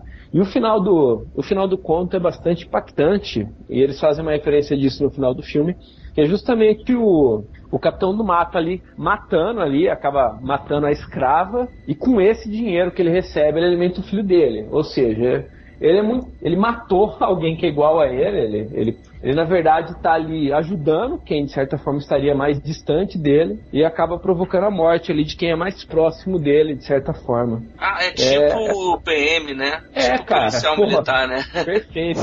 Exatamente. A gente acha outros, vários outros exemplos. Eu não sei se vocês lembram daquele filme 1492. Uhum. É, naquela cena em que o, eles estão sendo atacados, né, pelos índios, tipo, tá tendo uma batalha campal, assim, né? E eu acho que é o, é o personagem do Gerard Depardieu, se não me engano, que mata um índio na base de dentadas, assim, né? E ele depois levanta todo ensanguentado, assim, e meio que a pergunta, né, que, que ele se faz, o que fica, assim, é isso, né? Quer dizer, que, é, é quem que é o selvagem, né, na verdade, nessa história toda, né, cara? Uhum, é, uhum.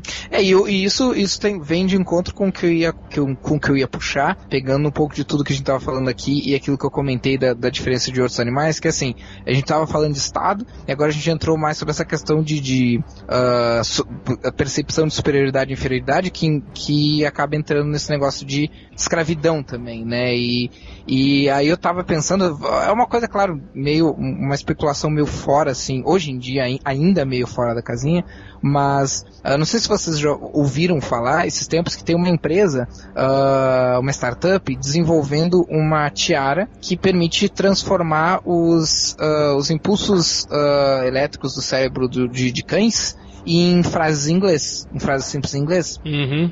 permitindo que os, o, a tecnologia já existe uh, separada, vamos dizer assim, né? A ideia deles é só juntar várias tecnologias tipo que já no, existem tipo e, criar tipo isso aí. No tipo Simpsons, né? Não, tipo o Up. É mais ou menos tipo Up. É uma, é uma coisa, tipo, é claro que é claro que é uma tradução provavelmente de, de respostas mais diretas e objetivas, né? Não, não vai ter coisas, coisas tão, tão complexas que nem, que, que nem uh, coisas humanas, assim, mas mas quando eu ouvi essa notícia, cara, a primeira, quem é que tá mexendo?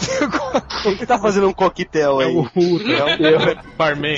É, tipo, deixa eu aproveitar aí enquanto eu tô ouvindo oh. essa história, deixa eu fazer um drink aqui. Ô, Tom Cruise. Sou eu, Por aí, eu, né, eu. cara? Mas, mas não, não corte eu... pra, pra ficar melhor pra sociedade. É. Porque a primeira coisa que eu pensei, eu, eu, eu como ativista dos direitos animais que eu sou, uh, eu acho isso o máximo, assim. Mas a primeira coisa que eu pensei quando eu ouvi isso, como bom, entre aspas, filósofo que eu sou, uh, é tipo. O bom filósofo, tipo o bom selvagem? O bom. É, e fazendo filósofo, né? Porque, enfim, mas tudo bem. Uh, a primeira coisa que me veio à cabeça é, tipo, uh, quando a gente consegue se comunicar nesse nível com cães, em que momento a gente chama uh, a forma como a gente trata os cães de escravidão? O tipo, eles ficarem presos numa coleira, tendo que cuidar da nossa casa, ah, em troca de comida. Ah, mas aí é porque os lobos, aqueles otários de merda, aceitaram comida fácil dos daqueles homo sapiens lá atrás. Não, e aí, tô... ó, se lascaram por completo. Agora eles são aí, um arremedo de raça, são uma coisa deformada, boxer é um crime. É, é, é, aquele olha, olha o preconceito contra... como é que é o nome? Não, olha não é preconceito especista aí, ó. Não é preconceito, eu acho uma tortura fazer dash round, como é que é o nome daquele outro? Não, sim, sim, a seleção né? artificial, né? A seleção artificial. Isso é uma tortura com bicho, essas raças tinham que desaparecer, coitados. Capa todo mundo, deixa eles morrerem de velhice, tudo bem, morram tranquilos, tranquilos, mas não façam essas raças. Não, mas assim, ó, pensa assim, moral, moralmente falando, quer dizer, porque se a gente for voltar no tempo, pega, por exemplo, a época da Grécia Antiga, tá? Isso, aqui, isso, isso é uma coisa bem, bem difícil para as pessoas sacarem, porque elas, elas realmente não conseguem fazer a, a analogia, mas tipo, na, na época da Grécia Antiga, pega Atenas, por exemplo, que era o berço da intelectualidade do Ocidente, uh, mulher e escravo não eram cidadãos. E escravos não eram considerados seres humanos. É, e os escravos também então não eles eram o equivalente a burro de carga, cavalo. Sim, o bom, o bom lembrar é que escravo naquela época não tinha, não tinha essa conotação racial que se tem. Não, não, não, né? Hoje, Nada, não tinha, nada a ver com raça. Era de guerra. Era, Exatamente. Isso tem a ver com bulldog. Não, calma. Isso, né, é, eles, eles eram e, e, eles eram e era uma coisa herdada também, né? Tipo, era uma coisa assim, não existia ascensão de classe classe naquela época. Não, não, existia uma classe dos escravos, existia uma espécie dos escravos. Os escravos era, era uma espécie, era como a gente enxerga um cachorro hoje, né? Então é, é isso que eu quero dizer. Naquela época era, era impossível para Sócrates, para Platão, para Aristóteles, que eram os grandes pensadores da época, pensar no mundo em que os escravos tivessem a mesma, o, me, o mesmo tipo de status de cidadão que eles tinham. E nós estamos falando dos caras que eram os maiores pensadores da época. Ou de repente eles é não é me... se atreveram a colocar colocar no papel o que realmente pensavam, né? A gente, a gente Cara, nunca vai saber a respeito, né? É, a gente nunca vai saber, mas o Platão, por exemplo, tem os escritos dele ali. E ele, ele era um produto da época, todos nós somos produtos da época. Sim, a, questão não é se, a questão não é se eles pensaram nisso ou não, não é esse o ponto. O que eu tô querendo dizer é o seguinte. Uh, a gente pode fazer exatamente a mesma comparação no momento em que a gente tem isso, tem uma tecnologia capaz de permitir uma comunicação em algum nível entre uh, humanos e, e, cães, no sentido em que a gente entende as solicitações dos cães e eles entendem as nossas solicitações, Uh, a gente pode fazer a mesma comparação dos escravos da Grécia Antiga naquela época. Então, tipo, qual que, qual que tipo, seria a diferença nesse você, caso? Você dá voz ativa, digamos, pro... É, exatamente, qual que é a diferença? Tipo, hoje, qualquer, qualquer, pessoa que ouvir, que ouvir isso que eu tô falando, vai dizer, cara, é absurdo isso que tu tá falando, porque tu tá comparando seres humanos com animais, mas era exatamente isso que os escravos eram naquela época. É, eu acho que é, é mais ou menos a questão do filme também, né, que a gente tá falando. Apesar de que no filme, né, a gente tem esse, esse upgrade upgrade biológico dos macacos, né? Que a gente não tem nos cachorros atualmente, né? Quer dizer.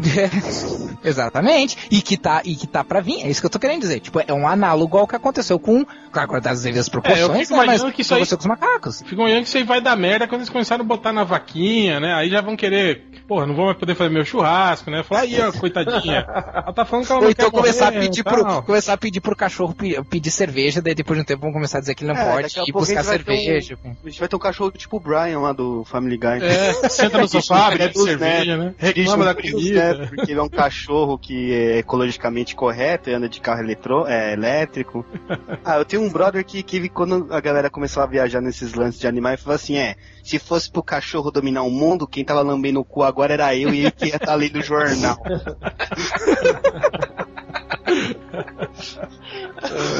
Ai, idiota, só. É, não, É, querendo, vou- que- querendo ou não, Não deixa, faz sentido. deixa só eu, eu- eu usar. Eu também tenho um amigo que é, que é, ele é religioso, né? Ele é, é, que- qual que é a religião dele mesmo, cara? Eu não sei. É uma dessas igrejas protestantes da vida aí. aí e ele também se liga em ciência, esse tipo de coisa, só que ele fica naquela, naquela né? Naquela dicotomia assim, dele. E aí, uma vez a gente falando sobre isso, né? Falando sobre o tempo todo em que os dinossauros ficaram sobre, sobre a Terra, né? E o, e o curto espaço de tempo em que o ser humano está na Terra, né? E tipo assim, a, a quantidade de coisas que o ser humano produziu, os avanços científicos, né? E não sei o que. Aí ele fala isso, né? Fala, ah, cara, então, se você acha então, né, que os, que os dinossauros eram, eram tão fodas, ficaram tanto tempo na Terra e não produziram porra nenhuma, não produziu cultura, não produziu nada, né, cara? Então você que tá querendo me dizer que, que nós não temos algo de especial, que não tem uma, uma mão luminosa sobre nossas cabeças, né, cara? Fazendo, né, É. fazendo isso, isso, isso por nós, né? Aí o que eu falei pra ele foi, cara, mas você tá pensando nos dinossauros lá, né, naqueles indivíduos, como diferentes de nós. Mas não, na verdade nós somos continuação daquilo, né? Quer dizer, nós só chegamos a esse ponto, né, de, de produzir cultura, de produzir avanços científicos, porque, né, nossos ancestrais estavam lá, evoluindo de lá até chegar Sim. aqui, né? Não, e fora que, o, e fora que a, as várias coisas que a gente considera humanas, como cultura, por exemplo, são, são detectadas em outras espécies. Ou seja, é, o, o- espécies de sims, por exemplo, eles têm a lamentação da morte, eles lamentam a morte de, um- de, um, de um ente querido. Então, quer dizer, é uma visão totalmente antropocêntrica tu dizer que, ah, como é que só os humanos fizeram isso, como é que só os humanos fizeram aquilo. Não, Sim, pera lá. mas- mas pra começar, tudo que a gente tem pode até ser uma versão mais complexa, sim, mas é uma versão mais complexa do que a gente vê no- nos animais, seja consciência, seja cultura, é, seja a linguagem. É aquela sabe? questão que a gente tá falando, de você não identificar na- em, em outras espécies, outras coisas, essas características que, que a gente pretensamente pensa em como unicamente nossas, entende? Ah, Sim. tem um outro detalhe também muito interessante, né?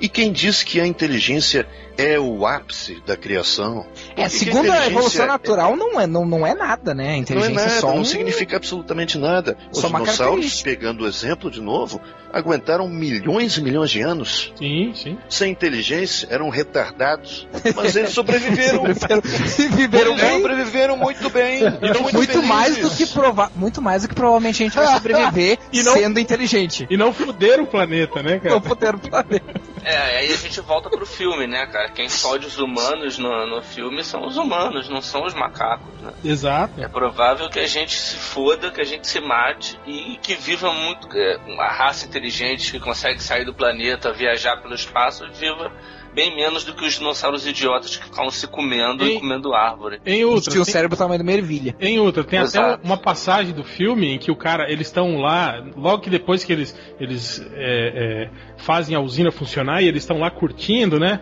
Com, com luz, ele... não, minto, eles estão no acampamento, né? E aí o cara fala assim: sabe o que mais me assusta nesses macacos, né? Ele fala: o que? Ele fala: que eles são como nós, né? Eles falam, eles pensam, só que eles não precisam de nada do que a gente precisa. Eles não precisam de energia, não precisam de roupa, não precisam de. de... Tipo assim, o cara já. já é, é, percebendo que os macacos podem ser superiores a eles sim, entende? Quer dizer que eles, eles, eles pensam como nós, falam como nós, se comunicam, né? No caso, eu acho que ele, ele, ele se espantou com a identificação que ele fez. Ele odeia a própria identificação que ele, que ele conseguiu perceber, né? É, É. esse no Não, caso não eu- era nenhum que odiava, era um que, que tava, É, não, eu acho. tava achando os macacos bacanas, mas ele, ele acho que rola mais um medo. É, ali. não é, não é a questão de bacana, é justamente isso, de você perceber que, na verdade, né, aquele animal que você considerava eh, um animal inferior, na verdade, ele está se tornando superior a você já. Quer dizer, ele, ele, ele faz tudo que você faz, né? e, e não tem as fraquezas que você tem, não, as dependências que você tem. E uhum. Eu achei isso muito, muito interessante, de, dele, dele, perceber esse tipo de coisa, né? Independente, independente de se, de, de, se seria verdade ou não, é a percepção do cara, né? Sim. É o cara ter, percebi, ter se percebido como uma criatura, entre aspas, inferior, porque tinha coisas que ele necessitava que, o, que os macacos não, né? É mais ou menos a, a, era dependente, no caso. Os discursos que a gente vê em alguns filmes, por exemplo, como no, no Eu Sou a Lenda, né? É, não no, no, no, filme do Will Smith, mas no, no, no, conto original, que era justamente isso, né? Quer dizer, uhum. O, o, professor, no fim das contas, ele é o último humano. O mundo todo virou. É, é, é aquela espécie de, de zumbi que na, na verdade no, no, no, livro não são zumbis exatamente, né? mas tipo assim, já viraram uma nova sociedade, né? E ele tá lutando a todo tempo para tentar trazer a antiga sociedade de volta, né? Até que no final ele se conscientizou e falou: "Não, peraí, caralho, mudou, né? Quem tá errado Sim. sou eu, na verdade, né? uhum. né? Eu que sou uhum. a anomalia, não são eles. Não é o mundo. É o alien... Ele que é o alienista, né, do Machado, né? O cara interna todo mundo e no final percebe, peraí, se é todo mundo louco e eu sou são, né? Acho que tem alguma coisa errada. É, exatamente isso. Poxa, a gente está falando aqui, né, sobre o mundo real, de como nós somos nojentos, né? Mas na arte, puxa, na arte você consegue simpatizar com alguém lá longe, lá no Irã, né? Hum. Através de um filme, através de uma ficção, é verdade. Mas você entra em empatia, né, com aquele ser humano. Você entra em empatia com os macacos, de Planeta dos Macacos puxa, esse sentimento que é tão bonito, né, quando nós estamos assistindo ou lendo uma história, infelizmente a gente não traz para o mundo real, né? Essa o, que, o que é pior, né? Porque, porque tipo, que nem tu disse, ah, é ficção, mas a história é ficção, mas o sentimento é, real. A catarse que a gente sente, a emoção que a gente sente ao ver o filme é, é real, né? Por, como, por que, que isso não se traduz, se traduz em situações reais, mas em pessoas tá. reais? Vamos pensar praticamente agora, vamos fazer um exercício aqui. É, é, é, Algures, imagina um dia você chega na sua casa e tá seu cachorro falando, falando assim, o seguinte, cara, eu tô de saco cheio de morar, muito. Tô, tô, de saco cheio de morar aqui fora, agora eu quero morar lá dentro, porque aqui fora eu passo frio, eu não quero mais comer essa merda dessa ração, dessas bolinhas de que você me dá. Eu quero comer a mesma coisa que você. Entendeu, filho da puta? E aí, cara, como você reagiria? Você ia falar, cara, porra, que legal, meu cachorro tá falando, vem cá, amigão. Não, cara, se você ia. Quer dizer, ele começar a demonstrar toda a revolta que ele né? É. Ser tratado como um animal, né, cara? Óbvio. Não, eu, eu ia fazer duas coisas. Primeiro, eu ia tentar conversar com ele. Se eu visse que a conversa não ia funcionar, eu ia sair correndo, porque ele provavelmente. É, porque ele provavelmente ia. Eu ia dar uma dentada. Do Silvio Santos pra ganhar uma. Não, eu pensei a mesma coisa, ia ficar rico. eu ia ficar rico. Aí ele ia falar assim, eu ia falar assim pra ele, tá, então faz o seguinte, tu fala exatamente isso que tu falou, por meio de um monte de câmera, e beleza, tu pode ficar com a casa que tu quiser, cara, com o dinheiro que a gente vai ganhar. Mas então, isso que eu acho. Eu acho que apesar de. Quando a gente vê esse tipo de coisa, Harold, na ficção, assim, é, é, a gente tá ali propenso a acreditar, né, naquilo. Agora, quando a gente vê isso na realidade, assim, né, cara, é muito mais impactante, né, cara? Eu acho que é. Nos causa muito mais estranheza, né? Porque é claro. porque a gente tem consciência de que é real e de que pode mudar, né? O status quo da sociedade ou de alguma coisa assim, né? Uhum. É, é aquilo que a gente falou, de, de temer o, o, o, desconhecido, né? De, de, eu acho. Que, que é uma reação, eu Fazendo... acho, muito anim, animal também, né? Instintiva, né? Não é, não é, não tá muito ligado ao campo racional esse tipo de coisa. Eu acho que seria temer também o semelhante, né, cara? A partir do instante que, aquele, que aquela entidade ali, aquele ser se mostra igual, detentor dos mesmos direitos, detentor uh, da mesma racionalidade, ele é uma ameaça concreta. Então aí, cê, sei lá, às vezes é longe daquilo se mostrar uma questão de empatia, de identificação, mostrar uma questão de conflito. Ou eu destruo esse cara, ou esse cara me destrói. Não sei. Uhum. É, eu, eu acho que. Uh, eu acho que abrangendo. Eu, essa situação, claro, eu concordo, eu concordo com, com o real, mas abrangendo a situação e falando sobre a questão de, de ficção. Uh, a gente poderia trocar esses macacos por. Uh, por uma. por uma. por um grupo religioso que é uma minoria por uma minoria étnica, por uma minoria de gênero, por uma minoria sim, de orientação sim. sexual. E ainda assim a gente consegue uh, muitas vezes se emocionar com o filme e não consegue traduzir esses sentimentos pro real. A gente continua fazendo os sabe? A gente continua uh, vendo, uh, vendo como. Eu não vou nem, nem falar sobre as questões mais extremas, assim, mas até as pessoas supostamente moderadas continuam vendo outras pessoas como inferiores, sejam pessoas diferentes uh, em relação a, a, Muitas vezes a pena é, é, um, é, uma, é uma consequência de ver um, uma, um outro ser vivo, ou seja humano ou não, como ser inferior. Não em todos os casos, porque né, tu tem a compaixão, tu tem outros tipos de sentimentos. Mas uh, o, o, que eu quero dizer que, tipo assim, a gente ainda, a gente ainda consegue ter reações na ficção que no mundo real muitas vezes a gente não teria. Com pessoas que estão nas mesmas circunstâncias que, essas, que esses personagens da ficção, assim. E é complicado isso, é, é, é, curioso, assim. Eu não vou dizer engraçado, porque na verdade não é engraçado, é triste, mas é, é curioso, assim. É por isso, cara, que no meu Facebook eu só posto sobre arte. Porque ali está o melhor da humanidade, cara. Porque de outra maneira, alguém vai me acusar que eu sou de esquerda, extrema esquerda, ou de extrema direita, é. ou vai falar que eu sou racista, ou vai falar que eu sou machista.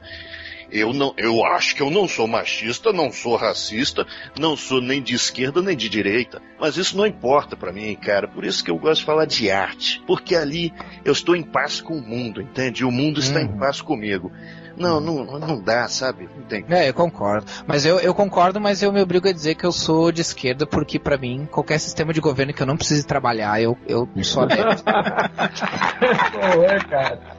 Me desculpa a esquerda, adoro o liberalismo econômico, a direita, aliás, adoro o liberalismo econômico, mas bem na boa, qualquer sistema que, que me garanta, ó, tu não vai precisar trabalhar, velho. Pá, eu, eu cara, abraço. Você tá queimando a esquerda, velho. cara, eu queimo. Eu, cara, eu queimo, eu queimo todo mundo, cara. Eu tipo, cara, tu nunca viu meu, meu Facebook? Você queima tudo e todo mundo, né? Cara, uma coisa que eu sempre falo. É queimar é com você. Exatamente. Do, uma coisa que eu sempre falo a respeito do trabalho é que se trabalho fosse bom, eles não pagariam para você fazer. É. Tem um monte de gente que queria fazer, queria fazer de graça. Falou, nossa, que legal, trabalho, eu, eu vou fazer. Entende? É, não, não pode deixar não. que eu faço. Eu faço pena boa, é, exatamente, cara. Eu também não, segundo, eu, eu não gosto de trabalhar. Segundo, segundo Marx, segundo Marx, o trabalho é a definição que torna o humano humano e o trabalho que não seja alienado, que seja espontâneo, realizado, verdadeiro, é o que torna o ser humano completo. Ó, oh, falou esquerdistinha agora. Eu falei o, o, o Petralha. O Petralha, é, é, o Petralha mesmo, votante da Dilma. Vamos colocar aqui na mesa. A revolução vai começar. Vamos colocar aqui na mesa todas as nossas diferenças pra gente terminar bem esse programa. Falsos poetas! Mais alguma questão pertinente? O que mais que vocês querem falar? Acho que a gente discorreu bastante sobre o assunto. É, eu acho que a gente só. Se o, se o filme é bom, assistível, dá pra assistir, é deixa bom, quieto. É bom, é muito é bom, cara. Caralho, é o que eu falei, é, é, é, um blockbuster competente e ainda tem um, um conteúdo razoável, assim. É, é, difícil a gente ver. É, é um blockbuster de... maduro, né, cara? É raro sim, isso. Sim. Não, é, não é bobinho como costuma ser, sacou? Ah, vou ver então esse filme aí. Não, é, é muito... tem, não à toa tem poucas salas, em poucos horários, não tá. Não, é porque agora, na verdade, é a pré-estreia, Ultra. É a pré-estreia em 3D. O filme estreia mesmo agora, dia 24, né, na verdade. Ah. É isso mesmo. Então nos, nos, adi nos, adiantamos, então. Isso, o filme estreou ontem e você que escutou hoje já sabe do filme todo com os spoilers. Se fudeu, né? Mas o filme, o filme é muito bom, cara. É, vale a pena assistir, exatamente. Os efeitos especiais são muito legais. Aliás, um filme ecologicamente correto, viu, Augusto? Não usou nenhum macaco de verdade. De verdade, só digital. Só macacos né? digitais. Só macacos que são, que são renderizados né, por chineses mal pagos, né? Empresas de. que trabalham, trabalham em regime trabalham muito bem, viu? Trabalham 18 horas por dia, né? Mal remunerado. Não, aí, é, aí, aí, aí, esses, esses gostam de Eu queria levantar o último problema com base nisso. Eu queria levantar o último problema com base nisso, que é uma pesquisa meio que recente aí de que parte da classe média se compadece mais com a questão dos animais do que com questão em relação aos outros seres humanos. É claro. A questão é, é será que trabalhadores chineses chocam tanto quanto macacos ou cachorros fazendo Cara, eu ia falar... a renderização. Se chocasse, ninguém comprava mais iPhone, cara. Cara, eu ia falar exatamente sobre isso, só que de, de, de piada, assim. Eu, eu, eu ia comentar assim, uh, tipo aquelas inversões de valor, né? Ah, mas aí são chineses, aí tudo bem, é ser humano. Ser humano, Não, mas ser humano teve tá. sua escolha. Ser humano É, tem eles tem mais é que. eles têm livre-arbítrio, né? Eles têm Eles estão- liberdade. Eles estão lá trabalhando na fábrica porque eles querem. Porque eles querem. É. Os animais, coitados, não podem. Mas, mas entra naquilo do que a gente conversou da coisificação, né, cara? O, o, o americano que produz esses, os filmes, que produz o iPhone, que bota pra fa fabricar na China ou pra renderizar na China, no caso do filme, eles não se importam porque são chineses. Eles querem botar lá porque vai ganhar menos, o cara vai ter um salário menor, vai, o, o- o custo vai ser menor. Então, tipo, a chinês pode fazer. É. Mas isso é só até, até a gente começar, poder começar a falar com os cachorros, né? A gente vai botar os cachorros pra fazer isso. Não, cara. Ca- Cachorro não tem polegar opositor. ah, é, eles não vão conseguir. É, cachorro. Ah, mas você pode cara Faz começar. uma mão biônica lá. É, ou você pode começar a desenvolver o Você tá polegar. me lembrando aquele gibi do Grant Morrison, daqui a pouco eles Ah, o- começam a atacar. We free. We free. Eu vou, eu vou contar um, um fato real pra vocês. Eu faço um episódio do Band of Brothers pro aluno terceiro, pra explicar a questão de direitos humanos e tal, Segunda Guerra. Cara, a hora que morre nazista, ninguém liga. A hora que morre o cavalo, todo mundo se importa. Aí fica uma dica. Aí fica uma dica: se tu quer salvar uma pessoa, veste ela de cavalo. É, não, ó. Não, acho, que era, acho que era isso que tu quis dizer, né, Álvaro? Eu- não sei se eu entendi Cavalo, direito. cachorro, cachorros são mais legais. Humanos É não. o complexo do Marley e eu, né? É, mas cachorro, tirando os filmes que são feitos pra cachorro morrer, tipo Marley e eu, aquele, aquele do Richard Gere com o cachorrinho lá, como é que é o nome? É. É o Hashiko. Eu sei que o inglês, o japonês é o Hashiko. Ele é morre, né, Sempre ao seu lado. Final. sempre ao seu lado. Uhum. Ao seu lado filmes que já são feitos pro cachorro O morrer. humano morre no final. Mas tirando isso, a regra cinematográfica é que o cachorro nunca morre. É, é verdade. A maioria O- dos filmes, assim, a não ser que quando, quando o cachorro morre, é justamente isso, é pra, é pra chocar a plateia. Fala, meu Deus, o cachorrinho morreu, né? É a coisa mais importante do, do, do filme, no caso, Não, né? todo, todo filme catástrofe morre um monte de gente, mas quando é o cachorro que tá em perigo, Não morre. ele é salvo. É, o próprio Além aí que vocês citaram agora há pouco, porra, O quando eu, cachorro quando eu- morre, é. É, quando eu vi no cinema, uma galera ficou tipo, pô, pô, o cachorro, meu, caralho. Ah, mas, a- Mas na verdade, ele mata o cachorro, né? Porque o cachorro não ia morrer. O cachorro ia se Isso transformar aí é virar zumbi, né? Mas, cachorro. não, ah, mas aí virou outra coisa, o cachorro tem que ser cachorro, ele tem que ter um, um espírito de cachorro. Ele continua assim. Eu acho que quem, quem fazia esse tipo de crítica muito boa era o, o, o, o Romero nos filmes de zumbi dele. Uhum. Quando ele mostrava que, na verdade, tipo assim, é o próximo grau de evolução da humanidade. É zumbi, entende? Quer dizer, os zumbis estão tão, tão virando, né? O, o- é, é, maioria no mundo e é isso, né? Quer dizer, na verdade, quem tá errado de tentar sobreviver, matar eles é, e tentar. É você, né, cara? Quer dizer, não, não, adianta, né, cara? Uma vibe, uma vibe meio eu, eu sou a lenda, assim, né? Tem muitos filmes né, que mostram, mostram esse tipo de coisa. Uhum. E o, o Planeta dos Macacos, acho que é, é aquilo que você estava falando, Guri. Se você substituir os macacos por uma, uma, uma minoria religiosa, uma minoria étnica, uma Por chineses renderizadores. né? que vive na, na floresta, né? É, exatamente. É, é, funcionaria do mesmo jeito, né, cara? Uhum. Ou por mutantes. Sim, é, exatamente. O Ah, cara, mutante não, mutante é uma chata. Foda-se, mutante, tem que morrer tudo. Mutante não é gente. Mas então é isso, galera. Chegamos ao final do podcast. Considerações finais, e já se quiserem engatar aí no, no jabá. Álvaro Trigo? Cara, eu tô sem jabá porque eu não atualizo mais blog, não faço mais nada, só trabalho e. Dá e seu vida é endereço assim. no, no, no, Twitter para as pessoas te perturbarem. Cara, eu acho que o Twitter é uma rede social em vias de extinção e as pessoas deviam abandoná-la assim que possível. É, é uma coisa que Então- não vai dar certo, tipo o automóvel, a internet. Exatamente. o, o Twitter, o É Twitter moda é a passageira. da humanidade. Uma moda passageira. Cara, só, acho que se eu puder dar uma recomendação, assim, uma recomendação que não é minha, mas geral, é o pessoal curta ali o Universo Nacionalista no Facebook, que é uma, uma página de ciência em geral, ao qual eu quase nunca escrevo. O, o Algures, quem diria, escreve mais do que eu, cara. Mas, e, eu, e Então- olha que eu também quase nunca escrevo. Então, então você imagina o grau. É só isso, meu jabá, mais nada. Harold? Escutem o Nerdcast e o Cinecast. Ademais, respeitem os androides, as inteligências artificiais, que eles também são semelhantes, né? É. E vocês têm certeza que vocês já fizeram tudo que vocês podiam para o seu semelhante? Olha que um dia vocês vão se encontrar e ele gostaria de chamar vocês de meu filho. Calma, calma lá. Primeiro a gente tem que se... Nossa senhora. A gente primeiro tem que se organizar numa sociedade. Aí sim a gente vai ter. Pô, cara, vocês não, vocês não, vocês não lembram desse vídeo? Eu mandei. ET do. Sim, eu mandei o vídeo pra vocês ali no, no chat agora, cara. Ah, Eu não vou assistir no meio do podcast, né, Eu cara? também, eu também pensei. Porra. Mas era pra vocês abrirem, olhar. Jesus do SBT. Ah, lembrei. Todo mundo aqui é da época do Jesus do Eu SBT. não, eu não vi o Jesus SBT. Eu não Ah, aquele que passava no comercial. Sim, no finalzinho do No domingo. final, é, final do do SBT, mensagem final do SBT. Aquilo era assustador. cara. Isso sim, eu acho que eu sou até por causa disso, cara. Ainda mais, não, ainda mais se pensar que o Silvio Santos é judeu, né, cara? É mais assustador ainda. O que, que será que ele queria, né? Com, com- com- essa mensagem. Ah, é, sei que eu cheguei a sonhar com isso. Já contei essa história, então não vou contar de novo, mas cheguei a sonhar com esse cara.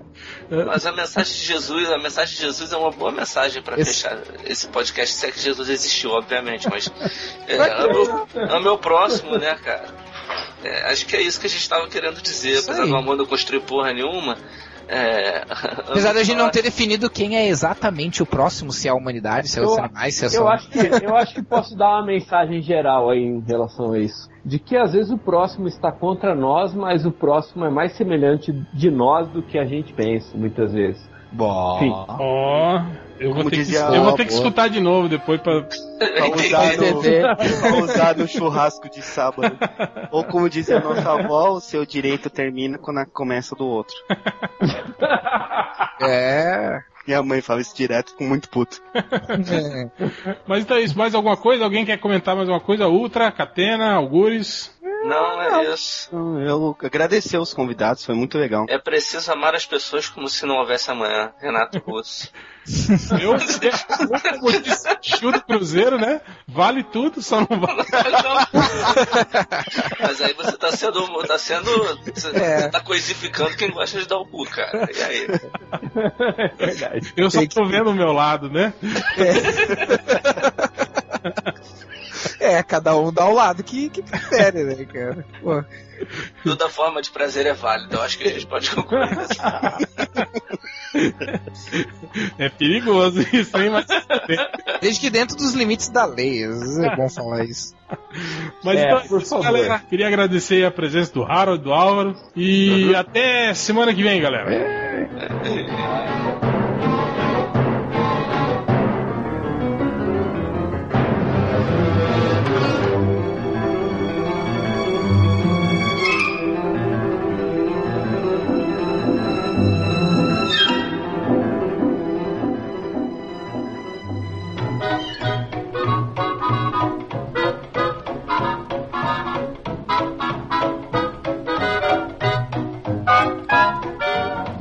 começando agora os recadinhos MDM.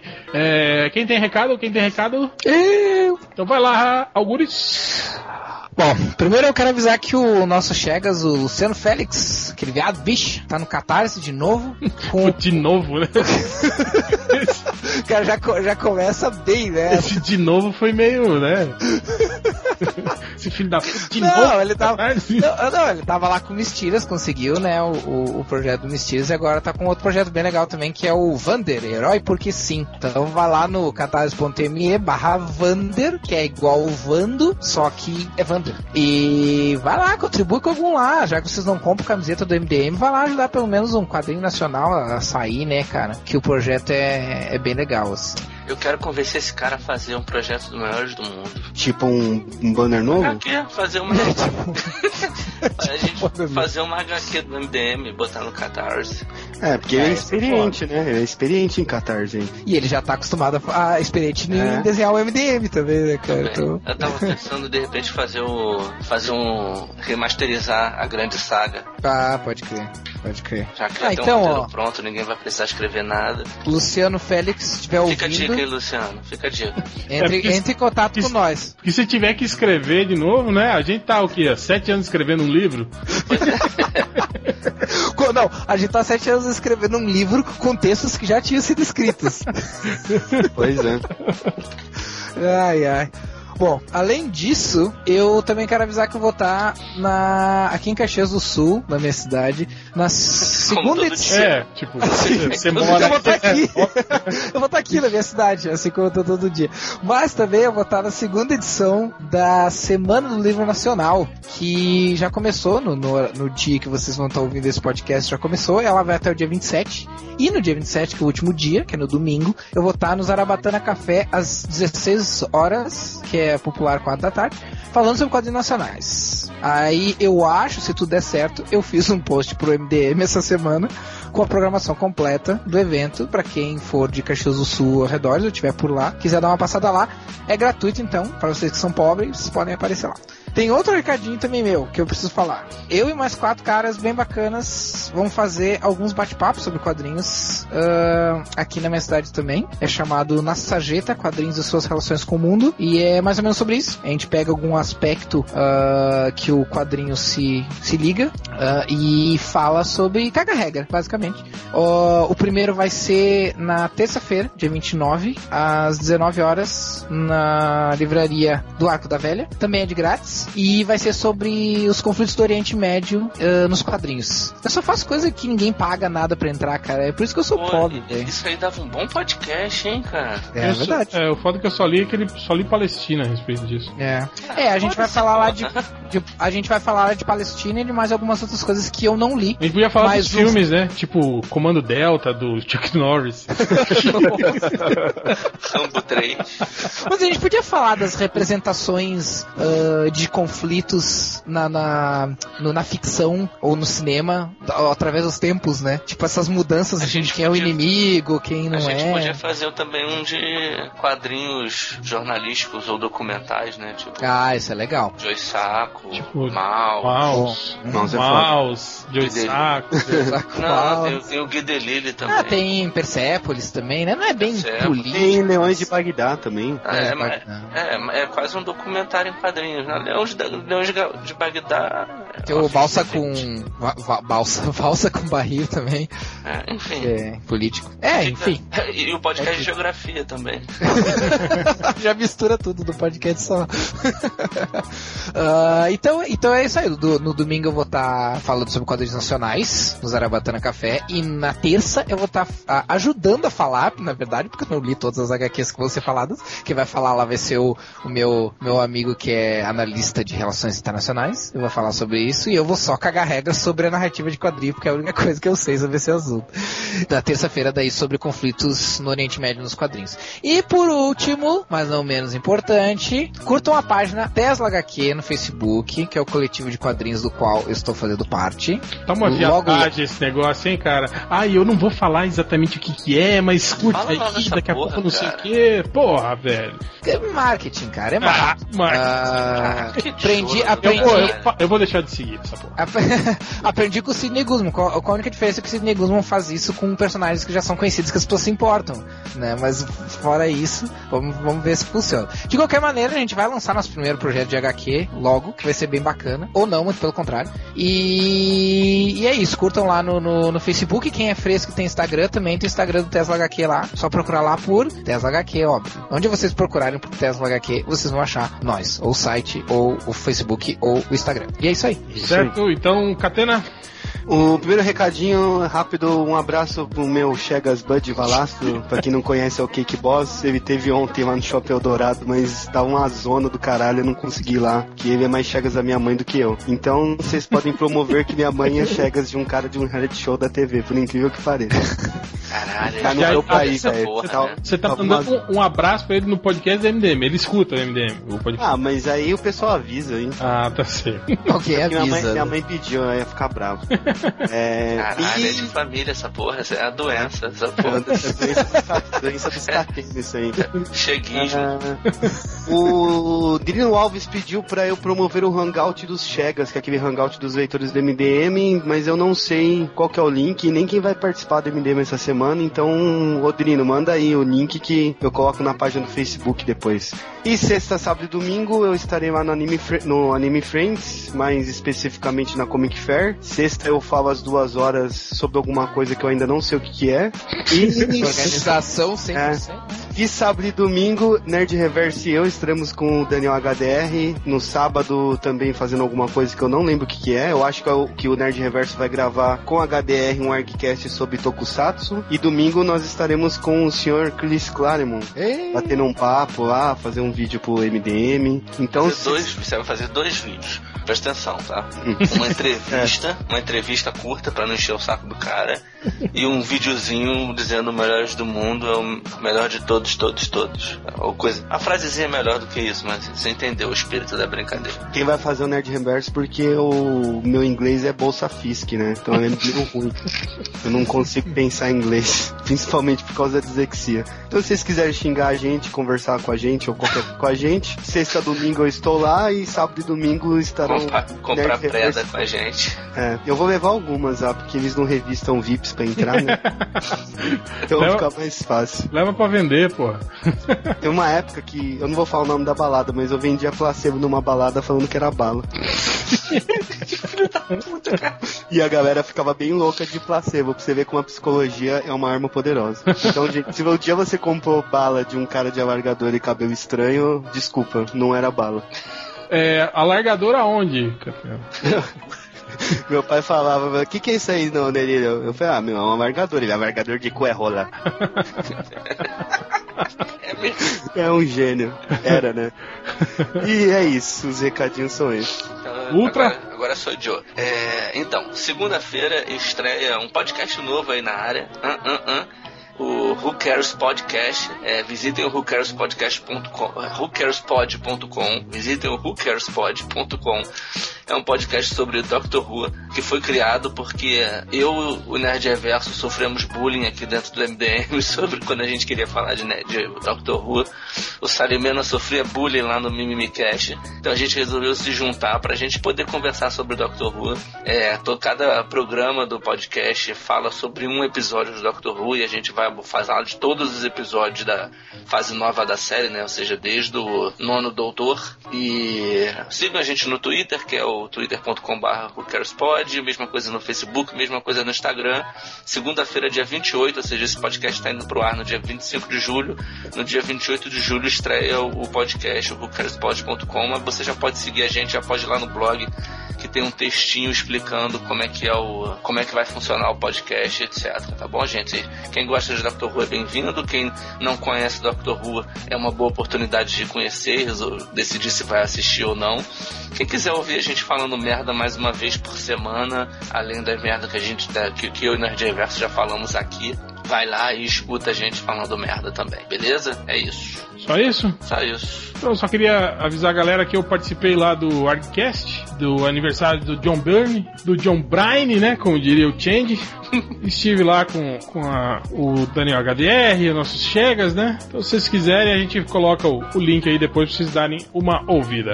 Também avisar a galera aí que lá na avexstory.com.br é, vocês encontram lá para vender essas paradas de RPG que vocês gostam, os livros do Tormenta, tem também o Holy Avenger, volume 1 e 2, edição definitiva do Holy Avenger, vocês que gostam dessa viadagem. Vão lá. eu, eu tenho. Vão lá, comprem lá e digitem no campo lá de. de, de, de... Peraí, deixa eu ver qual que é o campo lá. O que, que o que, que, está escrito no campo? Vamos ver aqui, comprar. Não é código, palavra-chave? Cupom, cupom. cupom. Então tá lá, no cupom você digita lá MDM e aí você ganha 10% de desconto, certo?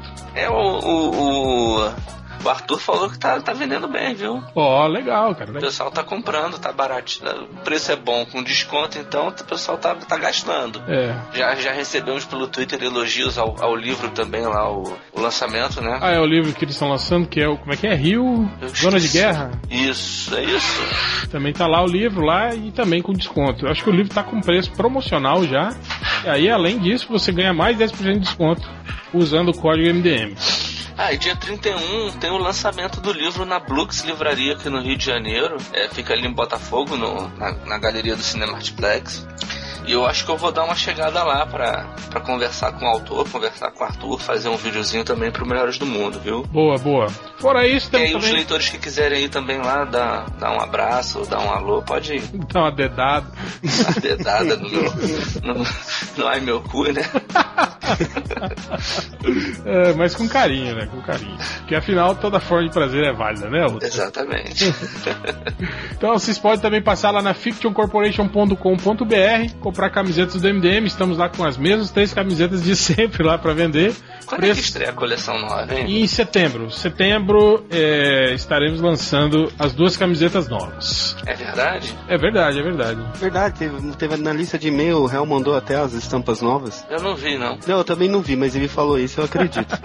eu não mandei ainda? Porra, foi mal, galera. Você mandou pra outra lista que não tem gente. Que não tem vocês, deve ser.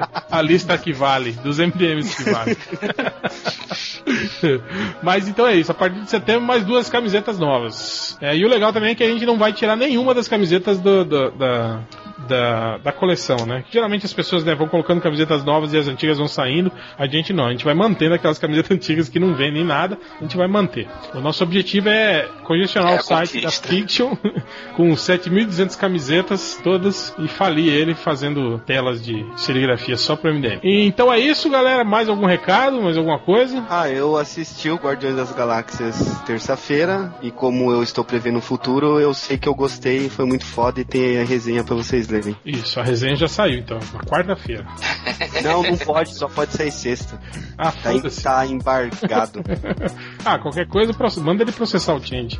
É. não, não esqueça de seguir a gente no twitter.com.br melhores do mundo, no facebook.com.br melhores do mundo, tem no Google Mais lá. Cadê você tá atualizando o Google Mais? Eu esqueço. Eu, é difícil usar aquilo lá, é muito complicado. Facebook é mais fácil.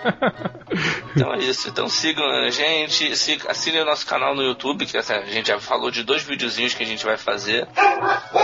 Olha, ó, ó o meu cachorro, meu cachorro querendo querendo os direitos dele, ó.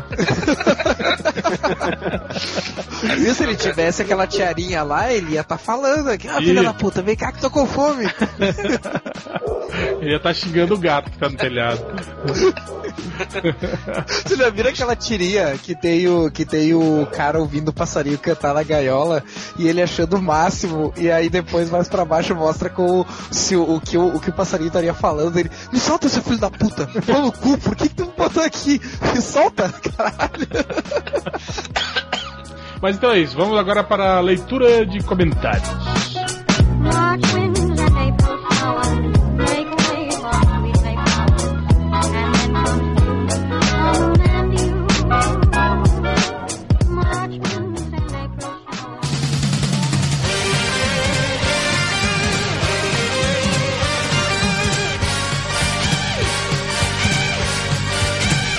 Começando agora a leitura de comentários, começando com o Fábio Catena. Eu vou para os comentários do Facebook. Então, Rafael Gures.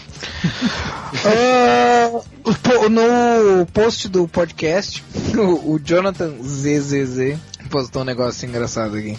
Ele falou assim: o MDM é uma contradição ambulante mesmo. Ao mesmo tempo que é um blog que chama todo mundo de piranha, posta peitiz, etc., ele é o mais feminista dentre todos os sites nerds apenas pela quantidade de vezes em que abordaram essa questão dos uniformes femininos e seu caráter apelativo nas HQs. Coisas que, coisa que vem desde o episódio 1 do podcast. Esse, esse é leitor de base, né, cara? Leitor ouvinte das moleque, antigas. É, das antigas do, do podcast. E é verdade, né, cara? A gente tem essa vibe totalmente chauvinista, assim, e ao mesmo tempo a gente faz os podcasts que eu particularmente considero muito relevantes, assim, com coisas que a gente. que eu, que eu se fosse leitor do MDM, nunca imaginaria que eu viria no MDM. é, diretamente é. faz post sobre minorias, né? Essas coisas assim que todo mundo, os leitores reclamam, né? Sim. Eu, Poderoso Porco, acho que você já escreveu também. Sim. É que as pessoas. É, isso é uma coisa engraçada também, não, não é o caso do Jonathan, com certeza, mas eu, eu digo de, de, muitos leitores de achar que a gente, tipo, de achar que só porque a gente tira sarro, tipo, a gente é desse mesmo jeito que as pessoas. A gente vai do trabalho, a gente chama as, as suas colegas de trabalho de piranha, a gente bate na bunda delas. É, não, eles tipo... acham, porque eu falo que como a mãe dele, acho que eles seriam empresa. Ah, essa é minha mãe, olá, e aí, piranha, beleza, velho? Não vou falar isso, né, com a mãe do cara, óbvio. Exato, né, cara? O pessoal não, não, não, não, não sabe separar a, a, zoação do, do, do sério, né? A cara? ficção da realidade. É. E é isso que eu. E, cara, é um dos motivos pelos quais eu gosto do MDM, cara. No, no, no, no SQFM uma vez me perguntaram: ah, por que tu escreve no MDM? MDM é isso e aquilo, não sei o que. Eu falei, cara, eu gosto do MDM, cara. É o único lugar onde eu posso escrever do jeito que eu quiser sem precisar me preocupar em ficar revisando o texto e, e, e, e se eu tô falando alguma coisa relevante ah, ou não, sabe? Então reclamam, falando, ai, o que, que você está fazendo lá? Não, não, não. Alguém, alguém anônimo perguntou uma vez no ESC, naquele ESC PotFM, nem é sei. Teve um cara foi. que saiu do MDM por causa disso, né? É. Radinha. Não aguentou a pressão. E, sabe, tipo, cara, o cara não precisa falar sério o tempo inteiro. O cara, o cara também não precisa zoar o tempo inteiro. E tá, eu acho que essa é a graça do MDM, às vezes. A gente quer falar sobre coisa séria, mas é porque a maioria dos mundo, que são... Todo mundo zoa que você é maconheiro. E, e tipo, Nesse caso é, é verdade. Só que, é, só que as pessoas só acham que é zoeira, então você passa batido. Essa é a graça das. Isso eu acho uma das graças do MDM. As pessoas não terem certeza do que, que a gente tá zoando, do que, que a gente tá falando sério. sério, cara, isso é uma coisa que eu gosto muito do MDM. é uma coisa que eu faço. No... Isso eu faço Até normalmente no dia a dia. o cheiro, né? É, até começar a dar merda por algumas coisas, daí o pessoal sabe o que, que é.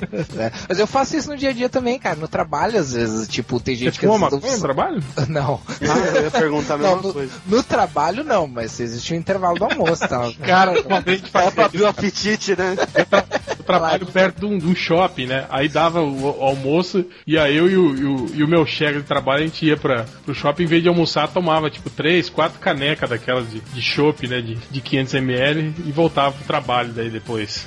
Bom, é bom pra ajuda no processo criativo. É que é, publicitário tem essa. É que, tipo assim, a gente.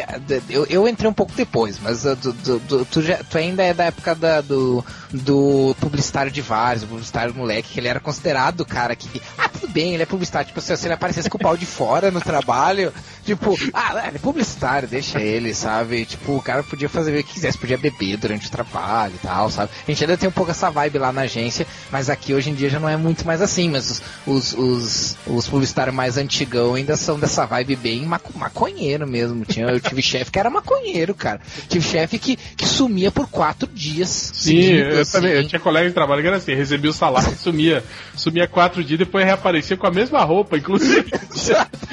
Tinha que receber o salário. Pode crer, cara. Então é, o, o, o, bom, o bom do cara estar na publicidade é estar numa agência que, nem, que, tem, que tem essa vibe ainda da, da publicidade de vários, assim. O cara pode fazer o que ele quiser, cara. Se ele quiser ir de bermuda, de, de, de roupa social por cima eu, de bermuda. Eu trabalho de bermuda. Ai, eu, eu, nunca trabalhei em, em agência de nunca trabalhei com publicidade, né? Eu trabalhei com jornalismo e marketing. E eu tive chefe, cara, que tinha essa não, bicho. O cara ia pro trabalho fumando maconha no carro e na hora de ir embora ficava dando volta no estacionamento fumando maconha. Eita! Não, e, e, e enquanto e... dava a volta no estacionamento ele fumava. Exato. Não, é, é isso. Eu, Ai, inclusive, cara. já, já estive junto. Não vou dizer fazendo o que, se dirigindo ou fumando, mas eu tava lá. ai, ai, mas é, é, isso é bem divertido. Uh, não, não, não, não fumar maconha. A gente não está endossando o uso de drogas ilícitas. Eu já tenho aquele, eu tenho os amigos que, que voltam cafungando do banheiro. Uhum. uhum. Cara, eu tive um diretor de criação, assim, cara. Ele tava, tipo, muito deprê, assim, daqui a pouco, ah, eu só um pouquinho vou no banheiro. Ele voltava, tipo, muito animado, assim, ah, vamos lá, galera, vamos lá, vamos lá. Sabe? Aí... Cara, eu tenho cada história. É que tem história que não dá pra contar aqui, cara. Cada história de a vida publicitária, assim, dos bastidores do publicitário que. Cara, só vendo mesmo. O, o réu é um dos que deve ter passado por, por várias dessas histórias malucas. Mas enfim, vamos passar. Isso não é um podcast sobre publicidade, é leitor de comentários, então vamos, vamos lá. O Roger Santos, o, o Dr. Who, falou o seguinte: Esse é o MDM de vários, o MDM maroto, o MDM onde o Chance nem participa do podcast, mas erra ao postar o arquivo de áudio. Porque ele foi postar, eu acho que ele postou errado, alguma coisa assim. Eu só vi que o pessoal tava reclamando, não viu o que tinha de errado no, no, no áudio. Ele não tinha colocado. Se dava play e não rodava o podcast. É. Aí ele falou, e vocês achando que finalmente estávamos entrando na era da profissionalização. O mais legal é que em algum ponto, não relacionado, não sei se antes ou depois desse comentário, uh, em algum ponto não relacionado, Change MDM escreve assim, essa merda de plugin que não funciona, peraí que eu tô tentando arrumar. MDM, o Change, né, como sempre, changeando, né? mudam, mudam a vida de casado, com filho e tal, mas certas coisas nunca mudam, né? Quanto mais as coisas mudam, mais continuam as mesmas. É, exatamente. Cabaço No Break falou o seguinte: sem o réu para impor respeito, nem o Change para gritar, seguindo, seguindo, preveja um cast de 3 horas. foi quase. Foi, foi logo, foi logo. Uh, era isso só. É isso, então é agora. Isso. Catena. Eu vou nos recadinhos do Facebook. Então vamos para o. Ultra. Foi, eu. Recadinhos do Twitter. Então vamos réu.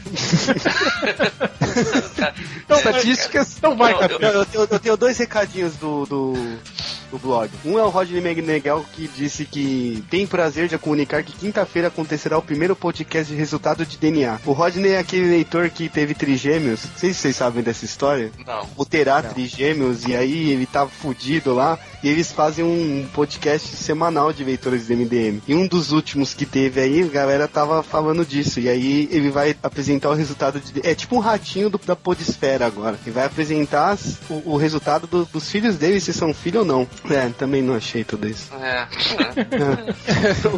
e no post de 75 anos da Marvel, o Salvador Tênis. Estou mesmo na guarda do Capas e Gravatas Onimbus, com as melhores tiras de todos esses anos de história. Esse ia ser foda. Uh, no Facebook, é, Sem Firulas ou Rodeios, é, Oleno Petrene Nox. Sem Firulas ou Rodeios, Comic Con Experience ou Brasil Comic Con? Era, é pra responder? É, é, é pra responder? é. Nenhum, nenhum das duas, cara, porra. É, o multiverso com caralho. Eu respondi MDM Bar do Simões com. É isso aí.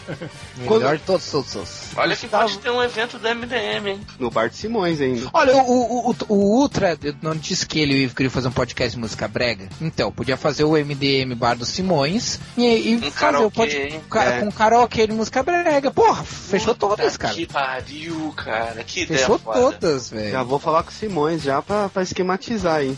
É, Gustavo Kitagawa. Aí, leva o Claremont pra cantar lá. Ia ser, mano, vai ser melhor pra gente levar o Lefeld pra lá. É. Gustavo, Gustavo Kitagawa, esse nome é meio estranho. Gustavo Kitagawa, quando sai Agulhadas MDM sobre o Batman? Olha, a gente, tava saiu, fazendo uma, a gente tava fazendo uma do Capitão América que engasgou, né? Não, tá, tá, tá rolando, cara, tá rolando. Você tá engasgado, Catena? Não, eu não terminei o meu ainda. Eu tava fazendo. É, Mário Minho dos Santos, o réu seria um técnico da seleção de algum país? Seleção de é. algum país? Seleção da, da cama da mãe dele. Carlos Eduardo Vivaco, quando teremos MDM com? É essa aí que a gente falou do, da música brega, né? É. Change consegue pegar a filha no colo ou precisa de ajuda? Felipe Martins. Cara, será que. A gente tá falando aqui com relação à força, será? Ou é, a, a força de se distrair? ah, os dois. Cara, eu, eu sinceramente, se eu fosse a esposa do Jane, eu teria receio em deixar o Jane carregar a filha, cara. Porque ele é muito lesado, cara. Eu lembrei aquela vez, Ultra, na, na quando eu fui pro Rio, que a gente foi lá. Aí a gente desceu, né, do, do apartamento para comprar pão e o Change veio carregando a sacola de pão. Cara, aí a gente subiu, acho pela escada, né? E o Change chegou uma hora que ele parou e pediu pro Ultra carregar a sacola de pão porque tava pesado. É sério isso? Pô, cara, carrega o pão que tá pesado. Cara, uma sacola de pão, cara. Dá nem um quilo, né? Ó, Rodrigo Rodrigues Lima, qual a melhor técnica, técnica para se comer um belo cu? É duas camisinhas e um CD do N. Isso aí é o clássico. dele. Pergunta pra sua mãe, né? Pablo Leandro, o poderoso porco vai, faz... vai assumir o papel do Matt Damon em uma possível versão MDM de bravura indômita, já que ele tem a língua presa e é tira, e o réu fará o papel de Jeff Bridges? Eu só achei engraçado porque o porco tem a língua presa e é policial. Bom, segue, segue. Tá, é... Quem é melhor, o Batman do Grant Morrison como preparo ou do Adam West Batman da TV? Sérgio Pedro Oliveira. Quem que é melhor que o Batman da onde? Do Grant Morrison ou Adam West? Adam West, segue. Pô, Adam Não, West é o melhor. West, todos. claro. É o melhor que todos, né? Quem que falou uma vez que o Adam West era o... a melhor perso- personificação do Batman na TV? É a única, né? Não, ela, ele foi, né, cara? Não, no- Mas no- você no falando sério, sem sacanagem, vídeo. ele foi a melhor personificação do Batman na época. Agora ele é prefeito, né? Prefeito de Quarrock. Com a Hog. É, Rubens, Laje Lopes, por que vocês nunca têm assunto? Você tá ficando enfadonho. Acho que a galera não curtiu o podcast de roupas mesmo, Como né? nunca tem assunto, a gente tem sempre os mesmos quatro assuntos. Durante 200 podcasts. Como não Ele tem? quer o que, que a gente faz? Um podcast sobre embalagem? Não, não é possível. não é possível. É, faltam duas só. Samuel Albuquerque, o The Rock será mesmo o Capitão Marvel Shazam ou será o Adão Negro? Esse eu respondo. O The Rock é o Shazam e o Dwayne o Dwayne Johnson é o Adão Negro ou vice-versa. e o Guilherme Pupim, algum de vocês curte WWE? Se sim, qual foi o lutador que vocês mais gostavam? É, quem curte muito WWE é o Afonso Solano, né? Não, é o UFC, né? Cara, nada a ver isso. Porque WWE tinha um cara de gibi que era o Undertaker, né? Isso eu lembro que eu trabalhei nesse gibi na. Que editora que era? IDW? Não sei. Faz isso foi em 98, acho. Mas a gente Eu só conheci o... Cara, eu sou do tempo que o, que o Hulk Hogan tava aí, que fazia dupla ainda com o Mr. T. Ted Boy É. Marino. Mr. T, pode crer, cara. Ted Boy... Bom, é, Ted Boy Marina é Marino é baixa das renda, né? antigão. É, mas Ted. Boy Marino, eu- eu não peguei ele na época do, do, do Telecat, né? Eu já assistia ele quando ele era figurante dos Trapalhões. É, não, ia é já tinha saído do Telecat, né? É. quando ele do tempo daquela novela do SBT, Luta Livre de Mulheres. Com Edson Celulari. Eu lembro dessa. E tinha, tinha umas gostosas lá que saíram na Playboy naquele filme lá. Sim. Era, não, era, um- era uma novela, porra. Não era filme, não. É, não. É que eu não, não, não me ligava muito em, em novela, essas coisas assim, mas eu. Eu, eu- só lembro que tinha uma gostosa e que o Edson Celulari tava lá trabalhando pro Silvio Santos. Agora, outra. Então, eu botei aqui no Twitter pedindo perguntas, né? Com comentários pras pessoas, qualquer coisa que as pessoas quisessem mandar. Aí, em vez das pessoas mandarem comentários ou perguntas, começaram a mandar temas no podcast. Sabe, tipo, um cara que sugeriu HQs europeias. Bicho, porra, cara. Vocês escutam o Melhores do Cara, Mundo há 500 anos, vocês nem- sabem que a gente faz isso todo podcast vocês não sacaram que é pra vocês mandarem comentários? Se a gente não lê HQ europeia, imagina nossos leitores, cara. Então não tem, não tem nenhum comentário que os leitores são burros. E aí não tem comentário. Pô, lê aí, cara, pelo menos os, os temas que eles mandaram. pra gente falar que é ruim, que não vai fazer. Ah, tem um aqui que falou que HQs europeias, teve um outro aqui que sugeriu é, falem sobre videogames ou é, contos da época da faculdade. Cara, né? Ah, isso aí não dá, cara. Tu, tu- Isso é pra faculdade, não dá. Nem- acho que nem pra MDM, não Porra, eu estudei, eu estudei numa facu que só tinha eu e mais um cara de homem à noite. Imagina como era. Não tem como falar. você tinha que pegar, se pegar com ele mesmo, né? Não tinha, não tinha. Jeito. Aí, pra não dizer que nenhum, nenhum comentário aqui se salva, tem aqui o Pedro Ifo pergunta: quem brilha mais, o Ronaldo no Corinthians ou a constelação do MDM? O nível das perguntas. É, piada o velha ainda, né, cara? Pois é. O Ronaldo brilha muito. É o Zina. O Zina tá, tá Meme morrendo, mais desatualizado possível, né, cara? tá. Zina já, já foi, já, cara. O, o McLovin pediu pro Macatena pagar a dívida dele com a boca de fumo, de fumo senão, senão briocos não serão perdoados. Dívidas têm que ser respeitadas, cada um com a sua. Cara, eu tenho uma história da época de faculdade, desse lance de dívida com, com a boca, que ó. Olha só, você já tá respondendo o podcast, sugestão do menino lá de fazer podcast sobre Mas deixa pra lá, outra hora eu conto. o, o Marcelo Matéria quer saber se a gente viu Transformers 4. Marcel Matéria é Chegas. é Chegas, é? É, ele é o desenho dos Transformers, cara. E que como faz? Ah, porra, então ele tá... Pô, aí, ó, é- aí, ó, já ia tirar sarro, agora, agora tá Aí, tudo Aqui não, eu vou tirar, o cara tá querendo ai. aparecer pra mostrar que ele trabalha com Transformers. Pô, bicho, a gente não vê Transformers aqui. oh, né, Se serve de consolo, eu tirei sarro do Transformers no meu post sobre o Guardiões da Galáxia na segunda. Eu já, Mas eu acho que até ele deve ter achado Eu vi gente falando sobre esse novo Transformers. Eu li uma, uma crítica só. Eu li o cara falando que é, tem personagens rasos, estereotipados, é, excesso de é igual. câmera, aquele imagem saturada, trilha sonora muito alta e cenas de ação muito longas. Exatamente igual todos os outros. outros. Não, e vai ser o primeiro filme do ano a bater um milhão, cara. Um bilhão, cara. Pra ver como esses filhos da puta desses americanos só gostam dessas merda, cara. É por isso que fazem. Tem, tem dinossauros robôs, cara. É verdade. Pô, em fogo. Exatamente. É. O Rod Rod né, mandou uma pergunta pro, pro Bugman. perguntando o que você acha da atual fase ruim das novelas da Globo. Pois... Pô, estão falando tri bem não, numa, numa refilmagem de uma novela. É, acho que é. Eu, eu, achei que era refilmagem do Rebucetei, do Rebucetei, mas não é não. Pô, esse é um é uma novela velha, né? Dos anos 60. É, Sim, é. é uma refilmagem dessa novela aí. Ah, o reboot. Eu vi um episódio e achei um saco. Eles tinham que fazer um remake do Rock San... Não, tinha que fazer um remake da Gata Comeu, que ficava as mulheres tudo de biquíni. Ah, a Gata Comeu era show de bola. não, tinha que fazer o remake do. Como é que é? Do. Uh, como é que é o nome daquela novela do, do TV Pirata lá, cara? Puta que pariu. A gata, o rabo do, do gato, não? Como é que era? Fogo, não. Fogo, fogo no rabo. Fogo no rabo, isso. Fogo no rabo. Tinha que fazer uma refilmagem de Fogo no rabo. Se a Globo fizesse isso, ela ia ganhar muitos pontos, cara. ia ser foda. O, o, o Rafael Lan quer saber cadê o podcast 269. Atrás de. Quem é?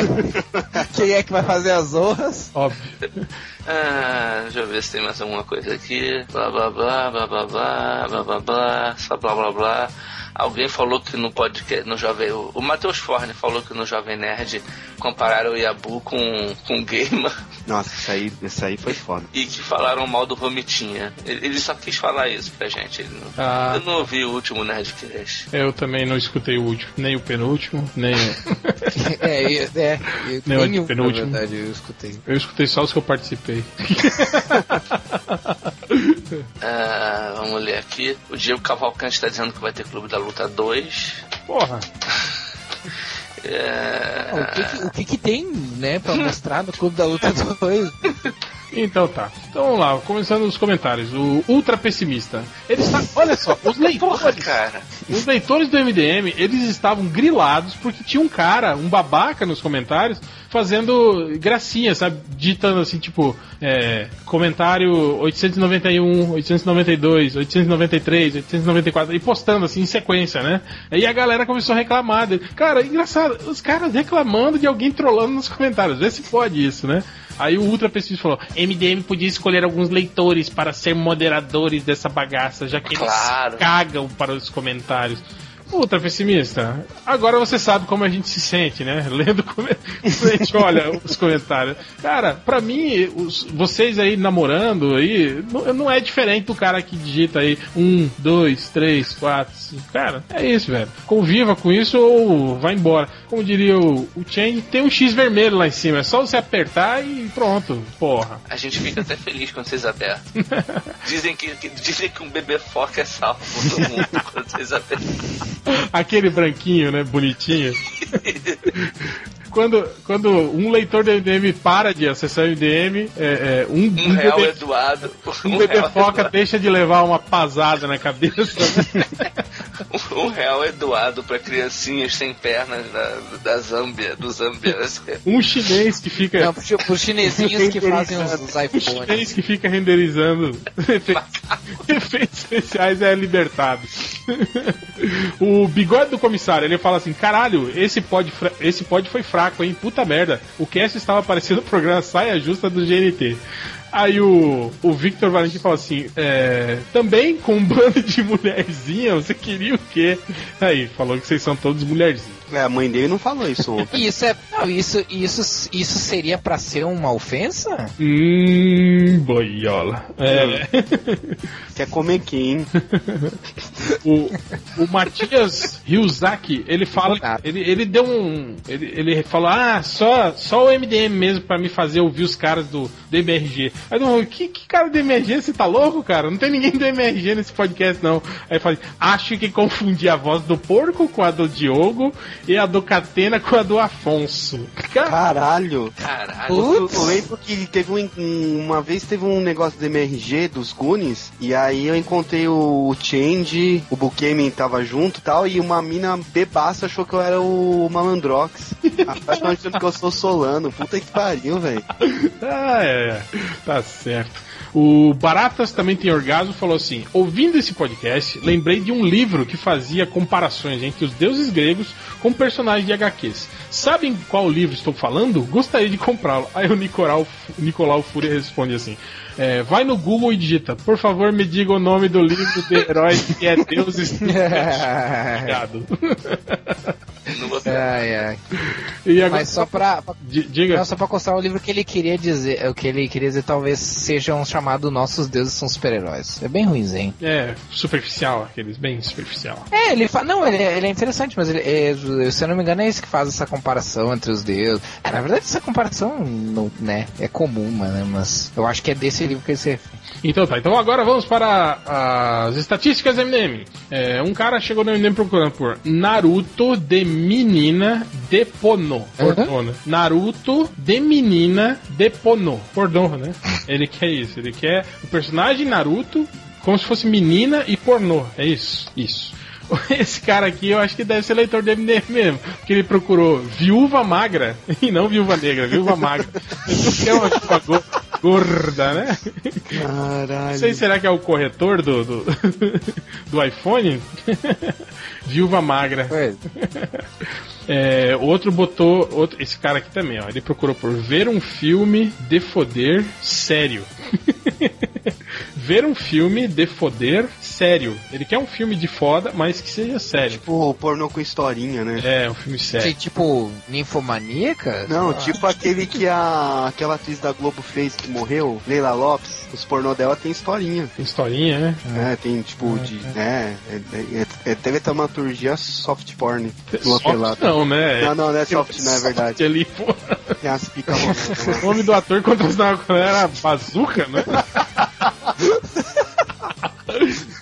É, acho que não é muito soft, não. É, é. É, Cara. esse cara aqui, eu acho que isso aqui é letra de funk, mas ele chegou no MDM procurando por I fudeu, a piranha apareceu. E apareceu, ele escreveu com S no final, apareceu. Cara, eu acho que eu ouvi esse o, o meu os meus vizinhos tocando esse funk aí, cara. O problema é que eu ouço, tipo, eles botam as músicas muito alta e eu só consigo o- os, ri- ouvir os ritmos, assim, né? Eu não consigo entender direito as letras, né? E aí agora que falou, eu acho que eu ouvi essa, é, que é alguma coisa tipo assim, ih, fudeu. É, Mais ou menos acho assim. que é essa mesmo. É, ah, você já conhece esse funk? Ah, Eu é que, que aqui Fudeu. no Rio. As piranha apareceu? É, porque tem a- essa deve ser a versão proibi- a proibidona, porque é, o- o- pelo menos eu conheço como e choveu, cabelo encolheu. Ih, choveu. Ah, pode ser Cabelo ouvi, então, encolheu. sei. E aí talvez tenha essa versão proibidona. Ih, fudeu, as piranha apareceu, tá certo. Outro cara procura. Esse cara, eu acho legal, aqueles cara que conversa, tipo assim, né? Ele, ele entra no Google e fala. Ele acha que no Google é tipo, não tem. Quando você liga no. no, no- no- aquele que tem atendente do outro lado, assim, Aí, você conversa com a pessoa. Ele escreveu assim: Alguém sabe um site que tem fotos da Demi Lovato pelada que não sejam fakes? Eu acho legal esse do alguém sabe, né? Tipo, alguém aí no Google aí, alguém. Tipo, né? Se o cara que tiver não souber, pergunta aí pro cara do lado aí, né? Os caras todos que ficam aí respondendo pergunta no Google.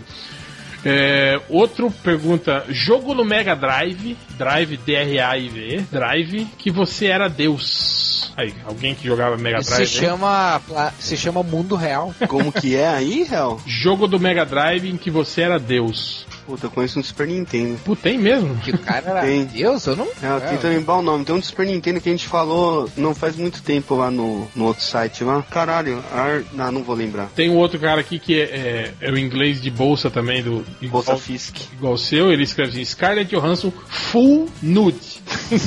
tipo, não é só. Porque ah, você botar Scarlett Johansson nude, pode ser que ela apareça nude só metade, né? Daí depois full, né, pra ela aparecer inteira. Foi isso, cara? Parece a musiquinha do Jason, Jason, Jason. Assombração. É, assombração. cara, é o capeta aí. É, outro cara procurou por www.desenho.pornô.liga.da.justiça.com.br Puta que pariu. É, é, esse pessoal que acha que vai ter um site com. Eu, eu acho que deve ser aqueles caras que, tipo, a pessoa fala assim: Ah, cara, hoje em dia tu encontra o que tu quiser na internet. Digita lá um site www.isso, não sei o que, não sei o que.com.br tu vai achar. Tipo assim, sabe? Quando o cara fala uh, de forma retórica. Assim. E ainda ele escreveu justiça com S, SC ainda. Nossa, justiça. é, outro procura por. pra vocês, qual foi o melhor Power Ranger? Porra, velho. O Tommy. É, eu, eu, ia, pior que é. eu ia tirar sarro, mas eu tô lembrando agora que teve, tiveram já o que acho umas 20 versões do Power Rangers, né? É. Sim, ele tá. Agora, ele fez 20. A série fez 20 anos agora e ela acabou há pouco o, tempo. Então, não, o Power Ranger fez 20. O, os, os Sentais originais fizeram 37. É, não, mas eu tô falando versões do Power Ranger Sim, é. americano é, já tiveram ver... pelo menos umas 10 diferentes. Acho já. que são 20. Esse ano fez 20, acho. Não, não tô falando. É, acho que foram 20 temporadas. Não, mas acho que é, foram é, não, 20 temporadas mesmo. mesmo acho que foram 20, real. Mas 20 equipes eu diferentes? Cada ano era uma equipe diferente? É, no. Eu acho que as duas. Não, eu acho que as duas ou três primeiras temporadas foram aqueles Power Rangers originais. Não, não. Depois não. veio Power Rangers no espaço, não foi? Eu fui estudar um pouco. E depois. A gente ia gravar isso aí não rolou. Não, é. Eles, é, eles pegam um japonês e transformam em um americano. Aí eles começaram. O Power Ranger, o primeirão, é um que chama Zio Ranger e foi seguindo a ordem, assim. Sim, aí, cara, mas o que, o, o que o Algures falou é que no segundo ano continuou sendo o mesmo Power Ranger ah, não, não, ano. Não, a é mesma roupa, é que no tudo. Não, não, não, é que no segundo Deixa ano... Deixa eu terminar, eles, deixa eu terminar, filho da puta. o Tommy, o Tommy. O deixa, Tommy. não vai falar, não vai falar enquanto você não deixar eu terminar, porra. segundo ano, o Tommy, que era o Ranger Verde, ele muda para um Ranger Branco de uma outra série de Power Ranger. Eles, no segundo ano, eles misturam a, a, os, os, personagens da primeira temporada, a vestimenta né, da primeira temporada, e só o Tommy vira Ranger Branco, que seria de uma da, da nova série é, Super Sentai japonesa. Então, é isso, só que o contrário. Não, não é. É sim, não é. Eles Quer pegam apostar? o Tommy do primeiro e colocam no segundo. É o que você falou, só que inverso. Não, cara, no primeiro o Tommy é exatamente ele, ele é o Ranger verde e é exatamente a mesma roupa do, dos outros Rangers todos do primeiro ano. A única diferença é que ele tem aquela, aquele peitoral dourado. Na segunda temporada, todos os Rangers continuam com a mesma roupa e ele passa a usar uma branca e tem um peitoral preto e dourado, mas aí já é um outro. É, é, ele, essa vestimenta já é da, da série seguinte. Aí Não, eles, é, é isso, fazem, mas ao contrário. Eles fazem igual o Troopers daí, tipo, ele nunca luta junto com os outros quando eles. É, eles vão é, fazer... É. nesse do branco é isso. Fica mas eles, eles, fazem, eles fazem umas cenas gringas, tipo, eles botam. Com aquelas roupas meio fuleira, né? Diferente. É, é, Não, mas então, eles independente, esqueçam, esqueçam o, o que é baseado. Tipo, a versão americana, aquilo que, tipo assim, ó, como se o Power Rangers fosse um produto único, teve pelo menos duas temporadas. Não sei se teve mais, quantas mais teve. Teve pelo menos duas temporadas que foi com o mesmo elenco. Peraí, mas... Ou seja, tecnicamente na mesma, com a mesma cronologia. Peraí, peraí. De, depois ah, eles foram pro espaço. É tá. Mas olha só. Depois foram com um monte de eu, eu, eu, eu, vi Power Ranger recentemente com meu filho, que ele resolveu que quer, quer ver Power Ranger. E o, a série atual, que se chama Mega Force, se eu não me engano, cita todas as outras, como se. Até porque todos eles é, vão poder tipo se transformar. E aí, é, sim, é. e aí parece que ele, tipo, o, o, a, a entidade que lidera eles, né, o cabeção que lidera eles, fala que foi treinado pelo Zod, né, que é o cabeção da primeira temporada dos Power Rangers. Então, meio que essa temporada tenta arrumar tudo e dizer que tudo existiu no mesmo universo. É, porque não. Ah, vamos se fuder, pô. Vocês estão discutindo cronologia de Power Rangers? Meu pau, meu pau de óculos pra vocês, porra. É, outro cara chegou no MDM procurando. Esse aqui é estranho. Ele, ele procurou por. Por que homem não gosta de buceta? Cara. Como assim? Eu é. acho que alguém, alguém está se descobrindo. Como é que você sabe que foi um homem que pesquisou isso? Será que não foi uma menina que foi rejeitada? tá, sei. Foi, foi, dar, mole pro, é. foi dar mole pra alguém tipo o, o Catena. Né? Cara, mulher não, não busca respostas no, no, no, Mulher é mais na internet. É. Mas por que dar mole pra mim? Não entendi. É. Outro cara procurou por. Como se escreve Capitã? Capitana, ele escreveu. C-A-P-I-T-A-N, América em inglês. Ele quase acertou, né, cara? É, é. Se ele fosse mais burro, acertava. É, como se escreve Capitã América em inglês? Só faltou um I ali. É, outro, esse cara é inteligente, olha só. Ele escreveu assim. Esse é aquele também que ele tá conversando com o Google, né? É, tipo assim, ele lança um, um, questionamento ao Google, né? Ele escreve assim: os vírus, com o né? Os vírus poderiam ter sido eles os primeiros seres a pol polvoar o Nossa. planeta Terra?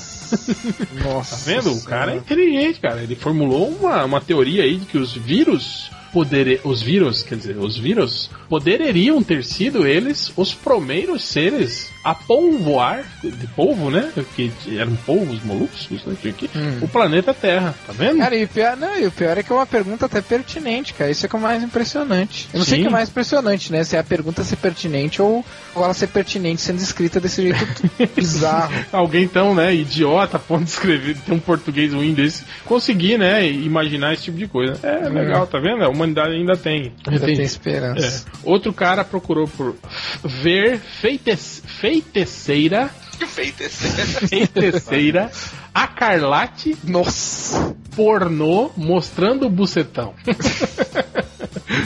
Porque só pornô não, né? Às então, vezes. Às vezes pode às não vezes, aparecer. É, né? Tem um filme pornô que não mostra o bucetão, né? É, outro procurou. Isso aqui eu tô pensando, o que, que, é isso até agora? Ortopedista versus Superman. ah, eu já vi uma ilustra famosa que é um dentista com o Superman, tirando o dente do Superman. Agora essa aí do. Ah, então deve ser isso. O animal confundiu o ortopedista com o dentista, cara. É, isso aí é até fácil achar. vamos botar aqui. Aqui, eu já, já achei já. É Superman. Outro procurou por filmes Marvel rasos. Todos, né? Ele vai ter que. é, só assistir, é só, é só escolher um e assistir, né, cara? Ah, capa, é uma capa da Action Comics. Ah, é das, das antigonas. Das é, sim, da era de prata, né, cara? Que era a era da bizarrice nas capas, né? Não só nas capas, né? Chama maior que dá pra ver os lábios da buceta. que nem tem. Outro cara, esse que tá, tá, tá grilado, ó. Esse cara procurou por Tekken Revolution. Não veio nenhum personagem que eu queria. é, é, porque o, os caras fizeram. lançaram o Tekken na PSN, estilo um jogo aí de Xbox que você baixa de graça, mas você tem que comprar os bonecos. aí os que vêm provavelmente Os que vêm são uma bosta. é, outro procurou por foto da viúva negra dos Vingadores, porque, né, pra... pra deixar bem claro quem é. Pelada ou fudendo. Pô, mas essa pior é que dá pelada dá pra arranjar, né? É, ou fudendo, né? Aí o Google que decide, né? É, outro procurou por mulheres na praia nuas, amo amostrando a periquita gostosinha. Nossa. É, esse cara aqui, ó, www.verbucetas das mulheres da seleção da Alemanha na net molhadinhas na fudendo sexo. Puta que pariu. Aí tem aqui um cara que procurou por batendo uma punheta bem batida. Ele quer, eu acho, dicas, né? Eita! Pra bater uma punheta bem batida. E para terminar, esse que é, deve ser o, o cabação, né? É du duas pesquisas que estavam bem próximas, né? Uma é: o que é carne mijada? e aí, logo depois a pesquisa: foto de carne mijada. É, é certo que foi o mesmo, né? Mas então é isso, galera. Mais alguma coisa? É, não. Visitem o whocarespod.com. Não esqueça, segunda-feira, dia 28, estreia o podcast. Podcast do Dr. Cu. Assistam. Exatamente. Então é isso. Então até semana que vem, galera. Falou. Aí, falou. Ah, peraí, música, pô. Esqueceu ah. a música. Põe a música de abertura dos Rangers aí. pelo, pelo. Não, deixa eu cagar um Ou não, põe a música que era do filme, cara. Do, que é do Eric Martin, essa mesmo, que é o cara do, o, do cara do Mr. Big que toca que é a versão mais legal de todas. Do que? É, essa aí do que é uma. Power Ranger. É muito anos 90. Não tem nenhuma música. versão nacional, não? Esses, essas. Tem, é, tem. Júnior. É, Power Rangers tem a Power Rangers tem. ah, caralho, é verdade. É essa aí vai tocar. São heróis. Ah, puta que pariu. Todos eles usam um poderoso Megazord. Cara, mancada, velho. Ah, então é isso aí. Pra vocês matar a saudade, Sandy Jr. Power Rangers.